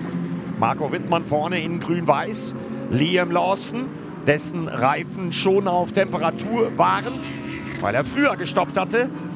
Und das das Überholmanöver zugunsten von Liam Lawson im AF Corse Ferrari mit der Startnummer 30. Die langsamste Kurve, die Strumpenkurve. Wittmann immer noch mit leichten Problemen beim Beschleunigen. Bekam auch noch Druck von der 23, das ist Alex Albon. Dahinter Daniel Juncadeja, Maximilian Götz. Eine völlig andere Strategie dagegen bei Kelvin van der Linde, der lange wartete. Also vorne die 8, Juncadeja und dann der Blick wieder auf die Boxengasse. Hier Kelvin van der Linde, Wittmann. Der hat zwar die älteren Reifen, aber die sind schon auf Temperatur. Van der Linde bleibt aber am Heck seines Meisterschaftsrivalen Marco Wittmann, der ja schon zweimal den Titel geholt hat. Vorne der BMW, also Wittmann, und dann der schwarze Audi mit der 3, Kelvin van der Linde. Als Meisterschaftsführender hier nach Assen gereist und er probierte in der Folgezeit alles gegen Marco Wittmann, um eine Position zu gewinnen. Aber der BMW, das schnellste Fahrzeug im Feld, auch bei den Topspeed-Messungen hier im Bereich der Gegengrad, wo die DTM-Fahrzeuge knapp 240 erreichen. Und dann der Ausfall vom auf Platz 3 liegenden Daniel Juncker, der ja technischer Defekt bei ihm statt Podest also ein Nuller für den Katalanen. Feierabend also für ihn. Und es wurde spannend in der Schlussphase, denn diese beiden hier, die kämpften bis zur letzten Kurve. Lukas Sauer, die 22 von der Pole, zum Sieg, die 25 Punkte, sein fünfter Karrieresieg in der DTM. Liam Lawson also auf Yes, zwei. baby. Yes. Thanks for the take. Very good job. Very good job. Thank you, guys. Große Zufriedenheit natürlich bei Lukas Sauer und dann die Verfolger. Marco Wittmann hält sich vor Kelvin van der Linde. Also Lukas Auer, der Sieger, bereits der achte unterschiedliche Sieger in dieser DTM-Saison. Und in der Meisterschaftswertung bleibt es äußerst knapp und äußerst spannend. Das ist doch gut für die DTM. Und wir sind jetzt verbunden mit dem DTM-Manager Frederik Elsner. Einen schönen guten Abend. Einen schönen Schönen guten Abend. Hier aus Frankfurt. Also wir wollen natürlich auf äh, das Rennwochenende in Assen nochmal zurückblicken. Actionreich, auch chaotisch, gerade wenn man auf den Samstag äh, blickt mit dieser Kettenreaktion und den vielen Crashs. Wie chaotisch darf es denn aus Ihrer Sicht sein? Also zunächst einmal, ich bin heute aus Assen weggefahren, eben hierhin, um, um, um hier zu Gast sein zu dürfen mit einem großen großen Lachen, weil es war ein super Wochenende. Es war das erste Event, wo wir wirklich, wirklich wieder viele Zuschauer haben durften, über 35.000 wie wir es gesehen haben. Tolle Stimmung. Ich glaube, die, die Qualität äh, und die Competition ist, ist wirklich hochkarätig in diesem Jahr. Ähm, ein Qualifying Top 17 unter einer Sekunde, dann die, die, die 16 in einer Sekunde. Es war extrem spannend. Chaotisch würde ich es nicht nennen. Es geht jetzt halt einfach um die Wurst äh, in der Meisterschaft. Wir haben jetzt noch zwei Rennwochenenden, haben vier, vier Leute unter, ja, unter 20 Punkte und ich glaube, äh, war ein super, super Wochenende für uns. Ja, also das spricht doch wirklich für die Serie, dass es so spannend ist, dass so viel passiert. Ihre persönliche Bilanz, äh, vier Rennen stehen noch aus? Ja, schon positiv. Ich glaube, wenn man schaut, ähm, im letzten Jahr schwierige Phase, vor allem in den, in den Herbst, in den Winter hinein. Ich glaube, hat viele gegeben, die nicht mehr an uns geglaubt haben. Wir bei der ITR haben es immer getan, haben gekämpft und waren uns eigentlich sicher, dass wir mit viel harter Arbeit das Thema schaffen können, eine vernünftige Meisterschaft aufstellen können. Das haben wir jetzt, glaube ich, geschafft. Ähm, und ja, nach den ersten Wochenenden jetzt, so kurz vor Schluss, glaube ich, kann man nicht mehr von, ja, wir haben es wir haben's geschafft reden, sondern wir haben uns stabilisiert. Wir sind eine super Meisterschaft wieder und ich glaube, die Tendenz geht weiterhin nach oben und, und ich freue mich schon enorm aufs nächste Jahr, äh, weil ja, es wird, glaube ich, nur noch besser werden. Das klingt wirklich vielversprechend. Wir wollen gleich darauf eingehen, warum es noch besser werden kann. Aber generell, Ralf, die Entwicklung jetzt äh, der DTM, also stand kurz vor dem Aus und jetzt hat man es mit diesen GT3-Autos eben hinbekommen, da wirklich nochmal neuen Schwung reinzubekommen. Es zeichnet sich ab, dass das Konzept aufgeht. Ja, absolut. Äh, vor allen Dingen, äh, du hast ja jetzt vier verschiedene, vier, vier Fahrer auf verschiedenen Autos, die noch Meister werden können. Da hast du einen Mercedes dabei, einen Ferrari, in Audi und BMW. Das hätte ja auch keiner so gedacht. Also es ist wirklich total spannend und wie das ausgeht, das weiß es ja keiner so genau. Aber äh, klar ging das Konzept auf. Ich glaube, aus der Not wurde da wirklich was geboren, was, was, was richtig Früchte jetzt trägt. Ja. Und ob das jetzt GT3-Autos oder Klasse 1 Autos sind. Am Ende hat der Fan ja sein, ist ein BMW-Fan, ein Mercedes-Fan, ein Audi-Fan und, und, und. Und das sieht man halt in der DTM und sonst nirgendwo. Als Besitzer eines GT-Teams ist da die DTM irgendwann vielleicht auch mal was, wo man als Teamchef äh, landen möchte? GT? Ja. Okay. Ich wusste noch nicht, dass ich eins habe, aber sei es drum. Darum geht es jetzt nicht. Das meine Schuld. Ich, glaub, nee, ich bin doch nicht im Tourenwagensport, aber das Gut. ist gar nicht schlimm. Unser Sport 1-Experte flüstert mir falsche Dinge zu, aber sollte das vielleicht Fehler. mal werden? Tut mir sehr leid. Sollte das mal in der nein. Zukunft kommen? Äh, äh, nein, was wichtig ist, äh, wir in Deutschland brauchen unbedingt diese Plattform. Deshalb bin ich unheimlich froh, dass Gerhard Berger es geschafft hat, äh, durch seinen Einsatz, durch seine Verbindung, Connections. Auch äh, nicht zu vergessen die Endverhandlungen mit den Herstellern, die dieses Jahr nun auch noch ein paar Defizite schlucken. Gott sei Dank, ja, weil Sponsoren zu finden im Moment ist nicht so leicht und Corona. Also ich bin heilfroh, dass diese Plattform da ist, weil wir sie brauchen. Vor allen Dingen auch äh, als überhaupt. Man vergisst immer, alle sagen die Formel 1, die Formel 1. Aber nur die Formel 1 wird nicht reichen mit ihren 20 Plätzen. Und äh, wenn Leute, Eltern Geld in den Motorsport investieren, dann muss eine Perspektive, eine Zukunft da sein. Und die ist jetzt hier wieder gegeben, egal wie er sagt, ja, wie das jetzt in Zukunft aussieht. Ich hoffe auch, dass die DTM, ich meine, E-Fuel ist ja auch ein Thema oder ja. synthetische äh, Kraftstoffe, je früher, desto besser. Also ich finde es toll kommen wir später auch noch in der Sendung drauf zu sprechen. Also nochmal dieser äh, Rücklauf an Fahrern, das Fahrerfeld, das ja wirklich auch sehr gemischt ist. Da kommen dann auch ehemalige Formel-1-Fahrer dazu oder sie gehen wieder zurück in die Formel 1. Dann diese Markenvielfalt der Essener. Wo soll es denn in Zukunft tatsächlich hingehen? Kommt da, ist da noch mehr in Planung? Sie haben gerade sehr vielversprechend geklungen. Zunächst mal äh, an Ralf. Also wenn es Pläne gibt, der GT-Team zu machen, natürlich äh, Das- das herzlich, herzlich, herzlich willkommen. Wir waren unserer Zeit voraus. Da war Vaterwunsch des Gedanken. Frag mich dann nochmal, wenn es soweit Sponsoren, ist. ich komme mit dem GT-Team. So machen wir es. Na also, Deal, oder? Ja, ja. Ich habe es vor einer Woche mal gesagt. Ähm, ich glaube, wenn mir jemand im Januar die, die Startliste gegeben hat aus, aus Fahrersicht und, und Qualität der Fahrer, hätte ich sofort genommen und unterschrieben. Also ähm, ja, wir, wir werden weiter an dem Thema arbeiten. Ich glaube, es ist extrem wichtig, dass die Fahrerqualität in der Zukunft auch so bleibt. Natürlich arbeiten wir noch dran, dass wir noch ein paar Autos mehr nächstes Jahr am Start haben. Haben dieses Jahr 19, 19 Fahrzeuge, äh, die, die gut besetzt, top besetzt sind. Ich glaube, so zwischen 24 und 26 wäre so, wäre so ein, ja, eine Nummer, wo man sagt, okay, das ist nicht zu viel, aber ist immer, immer noch, immer noch, immer noch spannend. Aber ich glaube, das Wichtige ist, dass wir die Fahrerqualität halten können und wenn man sich die Entwicklung so anschaut und die Anrufe, die wir so bekommen, also äh, wir sind wirklich eine Plattform, wo sie äh, Profipiloten tummeln werden und tummeln können, aus allen Bereichen, wie man es gerade gesagt hat. Formel 1, äh, GT-Profis, Nachwuchsfahrer, war wieder der Lirium Zendeli jetzt vor Ort bei uns, aktueller Formel 2-Pilot, der mit Sicherheit ein großes Auge auf die DTM momentan wirft. Und das ist unser Ziel und ähm, uns, wir sind halt einfach der Meinung, äh, wenig reden, viel tun, viel arbeiten und das Wichtigste ist, glaube ich, dass wir unser Produkt einfach stetig weiterentwickeln und der Rest, äh, der Rest wird dann von selber kommen. So, jetzt prognostiziere ich gleich nochmal was. Nein, so äh, wird's nicht. Aber David Schumacher war heute auch an der Strecke. Allerdings nicht im Auto, also nicht im DTM-Fahrzeug, Ja, sondern rundherum im Rahmenprogramm. Was hat er gemacht? Ja, wir haben ja einen gemeinsamen Partner, die DTM und, und David auch und ich aus. Die DEKRA seit vielen, vielen Jahren verbunden mit der Familie Schumacher früher. Und David hat äh, in einem Monopost, also hier in einem äh, umgebauten Formel 2, GP2 Auto mit einem ja, Formel 1 ähnlichen Motor, V8 Motor eben äh, ja, ein paar Taxifahrten gemacht. Das war eine Idee von Dekra. Wie ich finde, super. Und vor allen Dingen finde ich auch schön, dass man es äh, da gemacht hat, dass auch da wieder der Mut der Serie da war, die Leute zu unterhalten. Und äh, ich glaube, korrigiere mich, ähm, Holland muss man schon sagen, die holländischen Fans, das ist schon was Besonderes. Die, da ist noch viel mehr Emotionen, äh, die würde ich mir manchmal bei uns in Deutschland auch wieder wünschen. Die trauen sich noch mehr Motorsport zu leben teilweise. Und das, also der Bericht dann von heute, das hat es ja auch schon gezeigt, Herr Elsner, also diese Atmosphäre dort ist dann schon außergewöhnlich.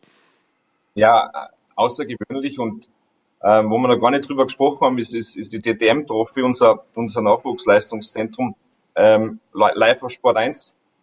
Äh, wie wir wissen, auch da, die Tribünen waren, waren fast gleich voll wie in der DTM. Also auch für unsere jungen Piloten äh, war das ein super Erlebnis, einfach mal ja, vor so einer großen, vor so einem großen Publikum zu fahren heute.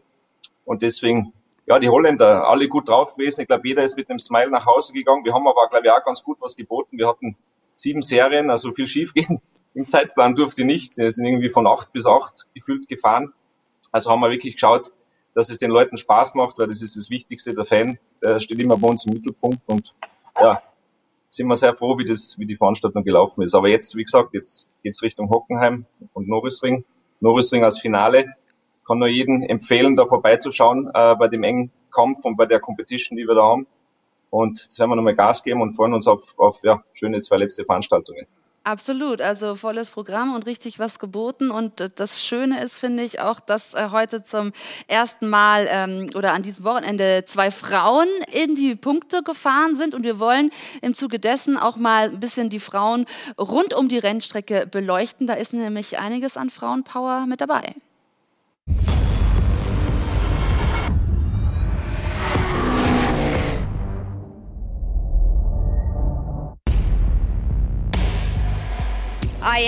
Ich bin ein Vorbild, denn hier gibt es nicht so viele Frauen und schon gar nicht beim Pitstop.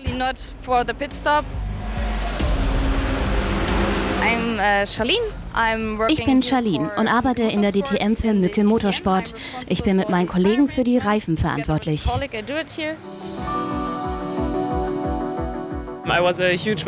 Als Kind war ich ein riesen Michael Schumacher-Fan. Als ich älter wurde, habe ich mich dazu entschieden, Maschinenbau zu studieren, mit dem Ziel, im Motorsport zu landen.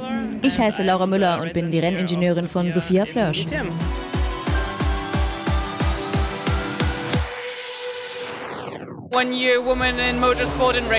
Wenn du als Frau in den Motorsport kommst, musst du wissen, was du willst. Und du musst dich auch immer beweisen. Im Team, aber auch generell im Paddock.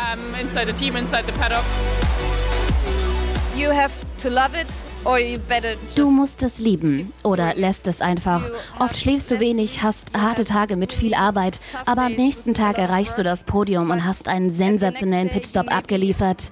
Das ist dann schon sehr cool und dann lohnt sich der ganze Stress so cool to be part of this. During the race weekend. Während des Rennwochenendes bin ich für das Auto verantwortlich und zwar auch für alles, was im Auto passiert. Ich spreche mit meiner Fahrerin sowie mit den Mechanikern und gebe ihnen alle Informationen. Wie viele Renningenieure möchte ich irgendwann in die Formel 1? Das ist mein Ziel. Während des Pitstops denkst du nicht nach. Du bist so fokussiert und machst deinen Job. Erst wenn es vorbei ist, denkst du darüber nach, ob es gut oder schlecht lief. Wir sind ein Teil und haben einen großen Einfluss auf das Rennen. Das ist schon toll.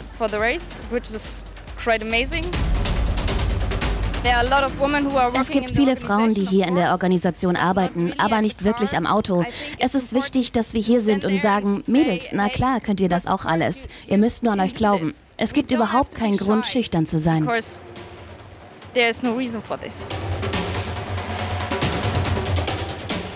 Also, erfolgreiche Frauen in der Männerdomäne. Wie gut tun diese Powerfrauen der DTM, Herr Elsner?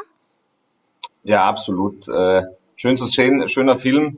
Wir haben viele, viele Frauen im Paddock in auch Schlüsselpositionen und, und wichtigen Positionen. Es gibt überhaupt keinen Grund, warum das nicht so sein sollte. Äh, auch auf dem Grid in der DTM mit, mit, mit Esme und, und Sophia und auch drei, drei, drei Damen in der DTM Trophy. Äh, ich persönlich oder respektive meine Meinung ist, vor allem im Rennsport selber oder in der DTM selber, ich bin gar kein so Freund davon, das immer so ein bisschen herauszuheben, weil aus meiner Sicht gibt es da 19 Piloten und Pilotinnen und es gibt einen Grund, warum die da mitfahren und es ist sicherlich nicht weil die beiden weiblich sind, sondern weil sie die Performance haben, um da mitfahren zu können. Ähm, deswegen bin ich da teilweise ein bisschen anderer, anderer Meinung. Aber sonst, ähm, wir haben auch eine nette Kollegin bei uns, die Leila Wagner, die sich sehr viel um Reglementsthemen kümmert und äh, rein wissens, äh, wissenstechnisch und wie sie performt, die zieht die meisten im Fahrerlager mit dem Nasenring äh, durch die Manege, wie man bei uns in Österreich so schön sagt. Also toller Film, schön zu sehen und, und ja, sieht man, die DTM ist eine große, große Familie. Zwei Rennwochenenden gibt's also noch. Wir freuen uns drauf auf ein spannendes Saisonfinale, Herr Esner. Vielen Dank fürs Gespräch und noch einen schönen Abend. Dankeschön. Schönen Abend. Tschüss. So, wir befassen uns hier gleich noch mit der WRC. Da gibt's natürlich immer spannende Bilder für Sie, liebe Zuschauer. Und wir gucken auch auf, also hier einmal WRC-Eindrücke. Was braucht's dafür, um da erfolgreich zu sein? Und wir befassen uns auch mit einer Alternative für die E-Mobilität, denn E-Fuels sind eine solche und wie das aussehen kann, wollen wir hier dann in der Sendung auch noch beleuchten. Und an der Stelle, weil Lilly jetzt langsam ins Bett muss, die schläft hier schon ganz geduldig, dürfen wir uns auch von Ralf Schumacher verabschieden. Es war wieder eine tolle, lange Sendung mit vielen Inhalten und vor allem äh, für Sie natürlich. Überraschung, ich habe ein GT-Team. Danke nochmal. Jetzt schon mal geklärt. Also in der Zukunft schreiben wir schon mal auf. Bald, ja, Im Moment aber noch als Sky-Experte unterwegs äh, für die Formel 1. Was war da bislang das Saison-Highlight? Also ich muss schon sagen, von der Veranstaltung, äh, weil wir gerade in Holland waren, muss ich da wieder zurück. Zahnfurt war unglaublich, äh, da vor Ort zu sein, die Stimmung mitzuerleben, wie der Veranstalter das gemacht hat. Ich hoffe, viele haben zugeschaut. Also da war schon einiges geboten und dann das i-Tüpfelchen war natürlich, dass der Lokalmatador, der Held noch gewonnen hat, die Königsfamilie. Also da war alles geboten an dem Wochenende, muss ich sagen. War eine unglaublich gute Veranstaltung. Und auch die Rennstrecke hat sich eigentlich als würdig erwiesen, muss man sagen, hatten ja viele Bedenken. Ich habe zugeschaut, alles in Orange, Orange und die schönen Steilkurven. Wunderbares Rennen, wirklich auch. Ralf, wir haben ja öfter miteinander zu tun, aber auch an dieser Stelle danke für den Moment. Und liebe Zuschauer, die Sendung ist noch nicht zu Ende, denn wir haben natürlich, wie angekündigt, noch spannende Themen, die wir Ihnen gleich servieren. Im AVD Motor- und Sportmagazin blicken wir jetzt auf die WRC. Es gibt wohl kaum eine andere Rennserie, die so komplette Fahrer erfordert wie die World Rally. Championship. Denn ja, man fährt immer auf unterschiedlichem Terrain, das heißt äh, unterschiedlicher Untergrund, unterschiedliche Charistiken. Und somit ist es mal auf Schnee, auf Eis, Asphalt, Schotter. Und ja, Schotter ist nicht gleich Schotter. Die FIA Rallye WM 2021 wird Ihnen präsentiert vom Toyota GR Supra. Es ist der natürlichste Lebensraum für die Rallye WM. Die Schotterrallyes. Wenn es staubt, wenn die Steine fliegen, wenn die Autos quer gehen. Rallyes auf losem Untergrund gehören zur Mehrzahl aller Läufe im Kalenderjahr, so auch 2021.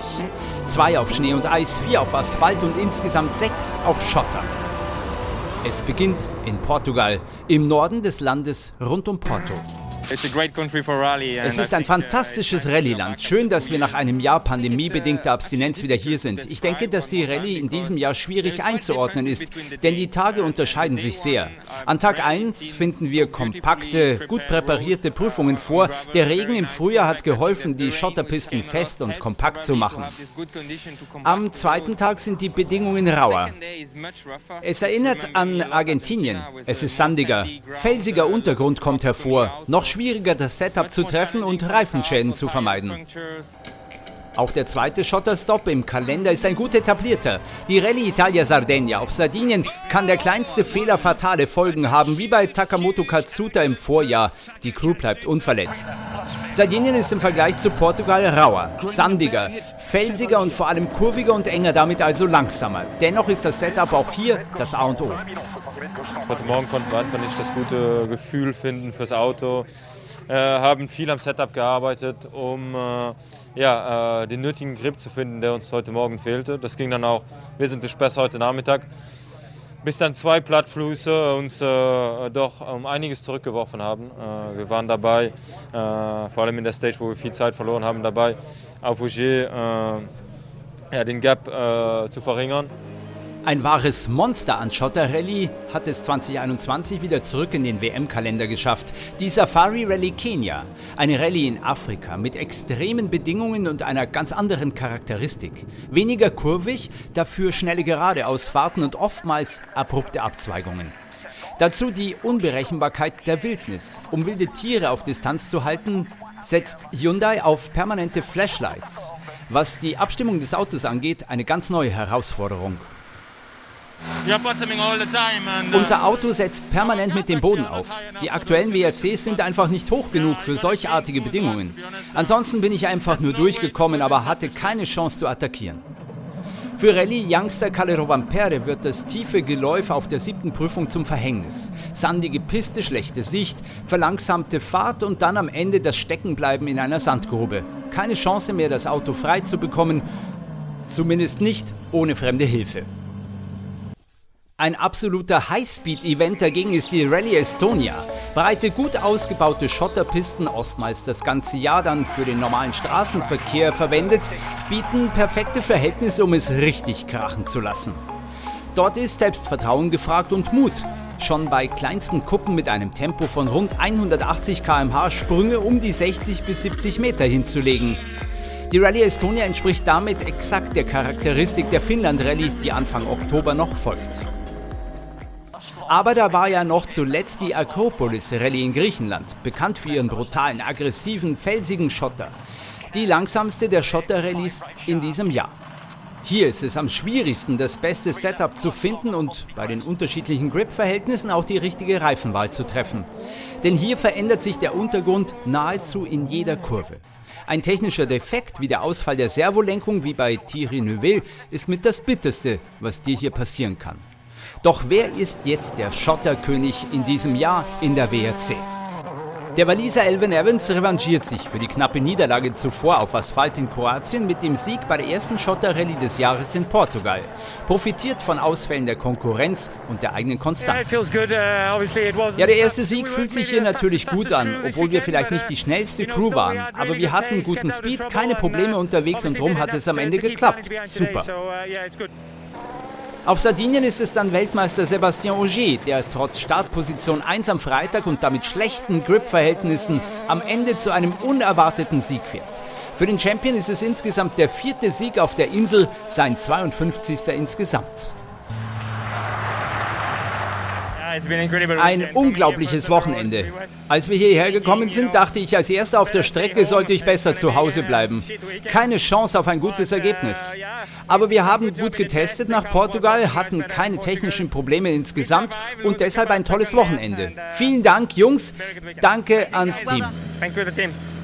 Auch beim Comeback der Safari Rally in Kenia ist es die Cleverness und der Speed, die Sebastien Ogier zu seinem zweiten Sieg auf Schotter in diesem Jahr verhelfen.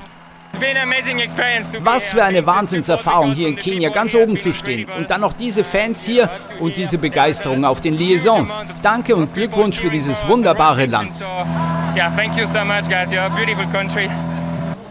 In Estland geht dann der Stern des 20 Jahre alten Kalle Rovanperä auf. Der Finne rast zu seinem ersten WRC-Laufsieg seiner Karriere. Diese Saison war bislang nicht einfach. Umso schöner ist es hier in Estland ganz oben zu stehen. Quasi eine Heimrallye für mich und danke für die Unterstützung der Fans hier. Ein tolles Wochenende. Auch beim letzten Event, der Akropolis Rallye in Griechenland, stürmt Kalle Rovanperä ganz nach oben, holt seinen zweiten Sieg wieder auf Schotter. Ganz souverän. Obwohl, Ganz ehrlich wusste ich nicht genau, wo ich stehe, als ich hierher gekommen bin. Aber es ist auch so, dass es am Ende für uns perfekt gelaufen ist, dass wir auch angreifen konnten. Alle im Team haben da toll mit dazu beigetragen. Perfektes Auto, eine brutale Rallye und keinerlei Probleme. Großer Dank ans Team. Und damit steht es zwischen Youngster Kalle Rovanperä und Weltmeister Sebastien Ogier 2 zu 2 in Siegen auf Schotter. Die nächste Rallye in Finnland wird uns zeigen, wer der Schotterkönig 2021 sein wird. Leichter Vorteil für Lokalmatador Kalle Rovanperä, aber auch Sebastien Ogier hat dort schon mal gewonnen. Die FIA Rallye WM 2021 wurde Ihnen präsentiert vom Toyota GR Supra immer wieder spektakulär, was die Jungs da abreißen. Auch die äh, Rallye befasst sich ja mit der Mobilität der Zukunft, gibt es auch schon als ja, Extreme E mit Elektromotoren. Elektromobilität ist eine Variante, wie man in Zukunft grüner fahren kann. Aber was ist eigentlich eine Alternative dazu? E-Fuels sind da zu nennen, also synthetischer äh, Biokraftstoff. Gibt es auch sogar für Oldtimer. Das schauen wir uns mal an. Es ist ein Ereignis, das den Grundstein legen könnte, wenn es um Mobilität, vor allem aber deren Diversität in der Zukunft geht. Mit diesem Auto aus 1972 war heute Weltpremiere. Es gab noch nie zuvor einen Oldtimer, der mit Biosprit gefahren ist. Diese Ehre kam Leopold Prinz von Bayern zuteil. Im Rahmen der Bosch Hockenheim Historic wird gezeigt, in welche Richtung es künftig gehen kann. Weniger CO2-Ausstoß trotz Verbrenner. Wir alle sind große Autofans von Oldtimern, Autos etc. und wollen nicht, dass da Elektromotoren reinkommen. Mit dem Biosprit haben wir das gelöst und da bin ich eigentlich sehr dankbar drüber. Wir haben hier ein 3.0 CSL ähm, von 1972 und ich war überrascht, dass die Leistung nicht nachgelassen hat, immer die gleiche Leistung gebracht hat. Also großes Lob. Doch zunächst mal ein Schritt zurück. Geht es um die Mobilität der Zukunft, fallen in der Regel die Begriffe Elektro oder Wasserstoff. Doch könnte E-Fuel vielleicht zur dritten Kraft avancieren oder muss es das vielleicht sogar? Wir haben einen Bestand in Deutschland von 47 Millionen zugelassenen PKWs. Die können doch nicht von heute auf morgen, sage ich mal, enteignet werden. Und da ist sicherlich E-Fuels und wenn es auch noch äh, grün hergestellt wird, ein wunderbarer Energieträger, mit dem man diese Fahrzeuge weiter verwenden kann. Doch nach wie vor fehlt es vielen beim Thema E-Fuel und dessen Einsatz auch im Motorsport noch an der Griffigkeit. E-Fuels sind eigentlich synthetisch zunächst mal mit Erneuerbaren hergestellte alternative Kraftstoffe. Dazu gehört immer Wasserstoff, weil der die erste Stufe in der Produktionskette ist. Aus Wasserstoff kann ich dann in verschiedenen Stufen Benzin, Diesel, Kerosin, äh, Ammoniak, aber auch Gase zum Beispiel herstellen, wie Methanol. Da gibt es dann viele Anwendungsfelder. Und in unserem Fall gehören da auch noch die Biokraftstoffe der neuesten Generation mit dazu. Und grob gesagt braucht es nicht viel, um E-Fuels bei egal welchem Auto auch einzusetzen. Wir haben im Moment nur die Herausforderung, dass diese Kraftstoffe da am Benzinsystem hergesehen Leitungen haben müssen, die wo E10-tauglich sind. Und da sind wir sofort auch mit älteren Fahrzeugen in der Lage, diese Kraftstoffe zu fahren. Also sogar der Oldtimer E-Fuel tauglich. Generell gilt, und wenn hier das Thema funktioniert, wenn hier Biokraftstoffe ohne Probleme funktionieren. Funktionieren sie in neuen Autos erst recht. Essentiell das Ganze, wenn das Thema Diversität in Sachen Mobilität der Zukunft weiter und vor allem zeitnah angetrieben werden soll. Am Ende des Tages, um umweltfreundlich Auto fahren zu können. Die E-Fuels ist der kürzeste Weg im Augenblick. Die Zeit drängt, doch für Fortschritt braucht es stets die entsprechende Weichenstellung. Klingt logisch, vor allem dann, wenn am Ende alle davon profitieren könnten. Wenn die Politik sich endlich mal dazu durchringen würde, nicht nur E-Mobilität zu äh, fördern und auch zu berücksichtigen bei der CO2-Berechnung, sondern auch E-Fuels, wenn sie grün hergestellt sind, einen wunderbaren Energiemix und hätten relativ schnell unsere CO2-Ziele erreicht. Weil ohne E-Fuels werden wir mit batterieelektrischen Fahrzeugen diese Ziele nicht erreichen. Das kann ich Ihnen heute schon sagen. Fakt ist, bei seinem Einsatz am Hockenheimring stößt der 3.0 CSL 22% weniger CO2 und bis zu 50% weniger Feinstaub aus. Ein Anfang, doch längst nicht das Ende. Und werden mit nochmal verbessertem Kraftstoff, nochmal verbesserten Dingen äh, wieder bei Rennen antreten, um zu zeigen, dass es ohne Einschränkungen geht, dass es Spaß macht und vor allem umweltfreundlich ist und das ist der Weg in die Zukunft. Unser Ziel ist, CO2-neutral zu werden. Und glaube ich, das werden wir schaffen und da freue ich mich schon drauf. Einmal mehr dient der Motorsport als Testfeld für die große Industrie. Ein Testfeld, aus dem schon bald ein wichtiger Meilenstein für die Zukunft hervorgehen könnte. Also sehr wichtige Entwicklung, die da vonstatten geht. Wir haben gleich für Sie noch weitere Nachrichten, unter anderem aus der MotoGP gibt es bei uns dann zusammengefasst. Im Newsflash bleiben Sie bei uns. Und damit sind wir nochmal zurück im AVD Motor- und Sportmagazin. Liebe Zuschauer, wir haben angekündigt, es gibt heute noch für Sie den Newsflash und dieses große Fahrerkarussell mit neuen Cockpit-Besetzungen ist ja nicht nur in der Formel 1 spannend, sondern auch in anderen Rennserien. Dovizioso kehrt in die MotoGP zurück. Der dreimalige Vize-Weltmeister Andrea Dovizioso bestreitet für das Yamaha-Kundenteam Petronas die letzten fünf WM-Saisonrennen und kehrt somit nach einem Jahr Abwesenheit in die MotoGP zurück. Der 35-Jährige hatte sich vor der Saison mit Ducati nicht auf einen neuen Vertrag einigen können. Künftig fährt der ehemalige 125er Weltmeister an der Seite von Valentino Rossi und ersetzt Franco Morbidelli, der in das Yamaha-Werksteam aufsteigt. Flörsch zurück in den Formelsport? Sophia Flörsch möchte erneut Fahrerin im Formelsport werden. Die 20-Jährige ist aktuell in der DTM-Fahrerin für das Audi-Team Apt Sportsline. Der größte Erfolg blieb bisher aber aus. Die Münchnerin war bereits zwei Saisons in der Formel 3 am Start. Aufgrund des hohen Startgeldes verzichtete Flörsch für 2021 auf eine weitere Saison im Formelsport. Donnerstagstraining in Monaco vor dem Aus. Der Grand Prix von Monaco findet ab 2022 vermutlich ohne das traditionelle Donnerstagstraining statt. Das berichtet zumindest die Special Interest Platform Race Fans. Stattdessen soll das Training wie bei allen anderen Rennen künftig auch Freitag stattfinden. Das Monaco-übliche Donnerstagstraining findet bereits seit dem ersten Grand Prix im Jahre 1929 in Monaco statt. Ursprung dafür war die häufige Austragung am Christi-Himmelfahrt-Wochenende. Ja, und nächstes Wochenende macht die Formel 1 halt in Sochi. Dann gibt es uns natürlich auch wieder mit dem AVD Motor- und Sportmagazin um 21.45 Uhr. Uns gibt es auch als Podcast nochmal nachzuhören, wenn Sie mögen. Und wir freuen uns natürlich immer, wenn Sie einschalten Sonntagabend. Tschüss!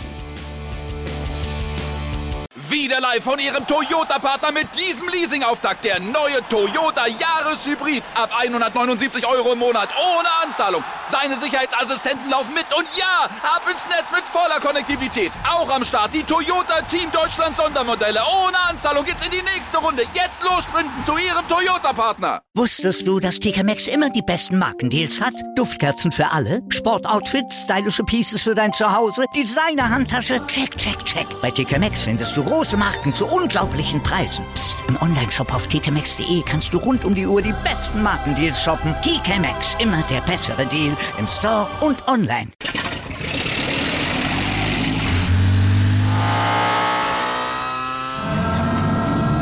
Von 0 auf 100. Aral feiert 100 Jahre mit über 100.000 Gewinnen. Zum Beispiel ein Jahr frei tanken. Jetzt ein Dankeschön, rubbellos zu jedem Einkauf. Alle Infos auf aral.de. Aral, alles super.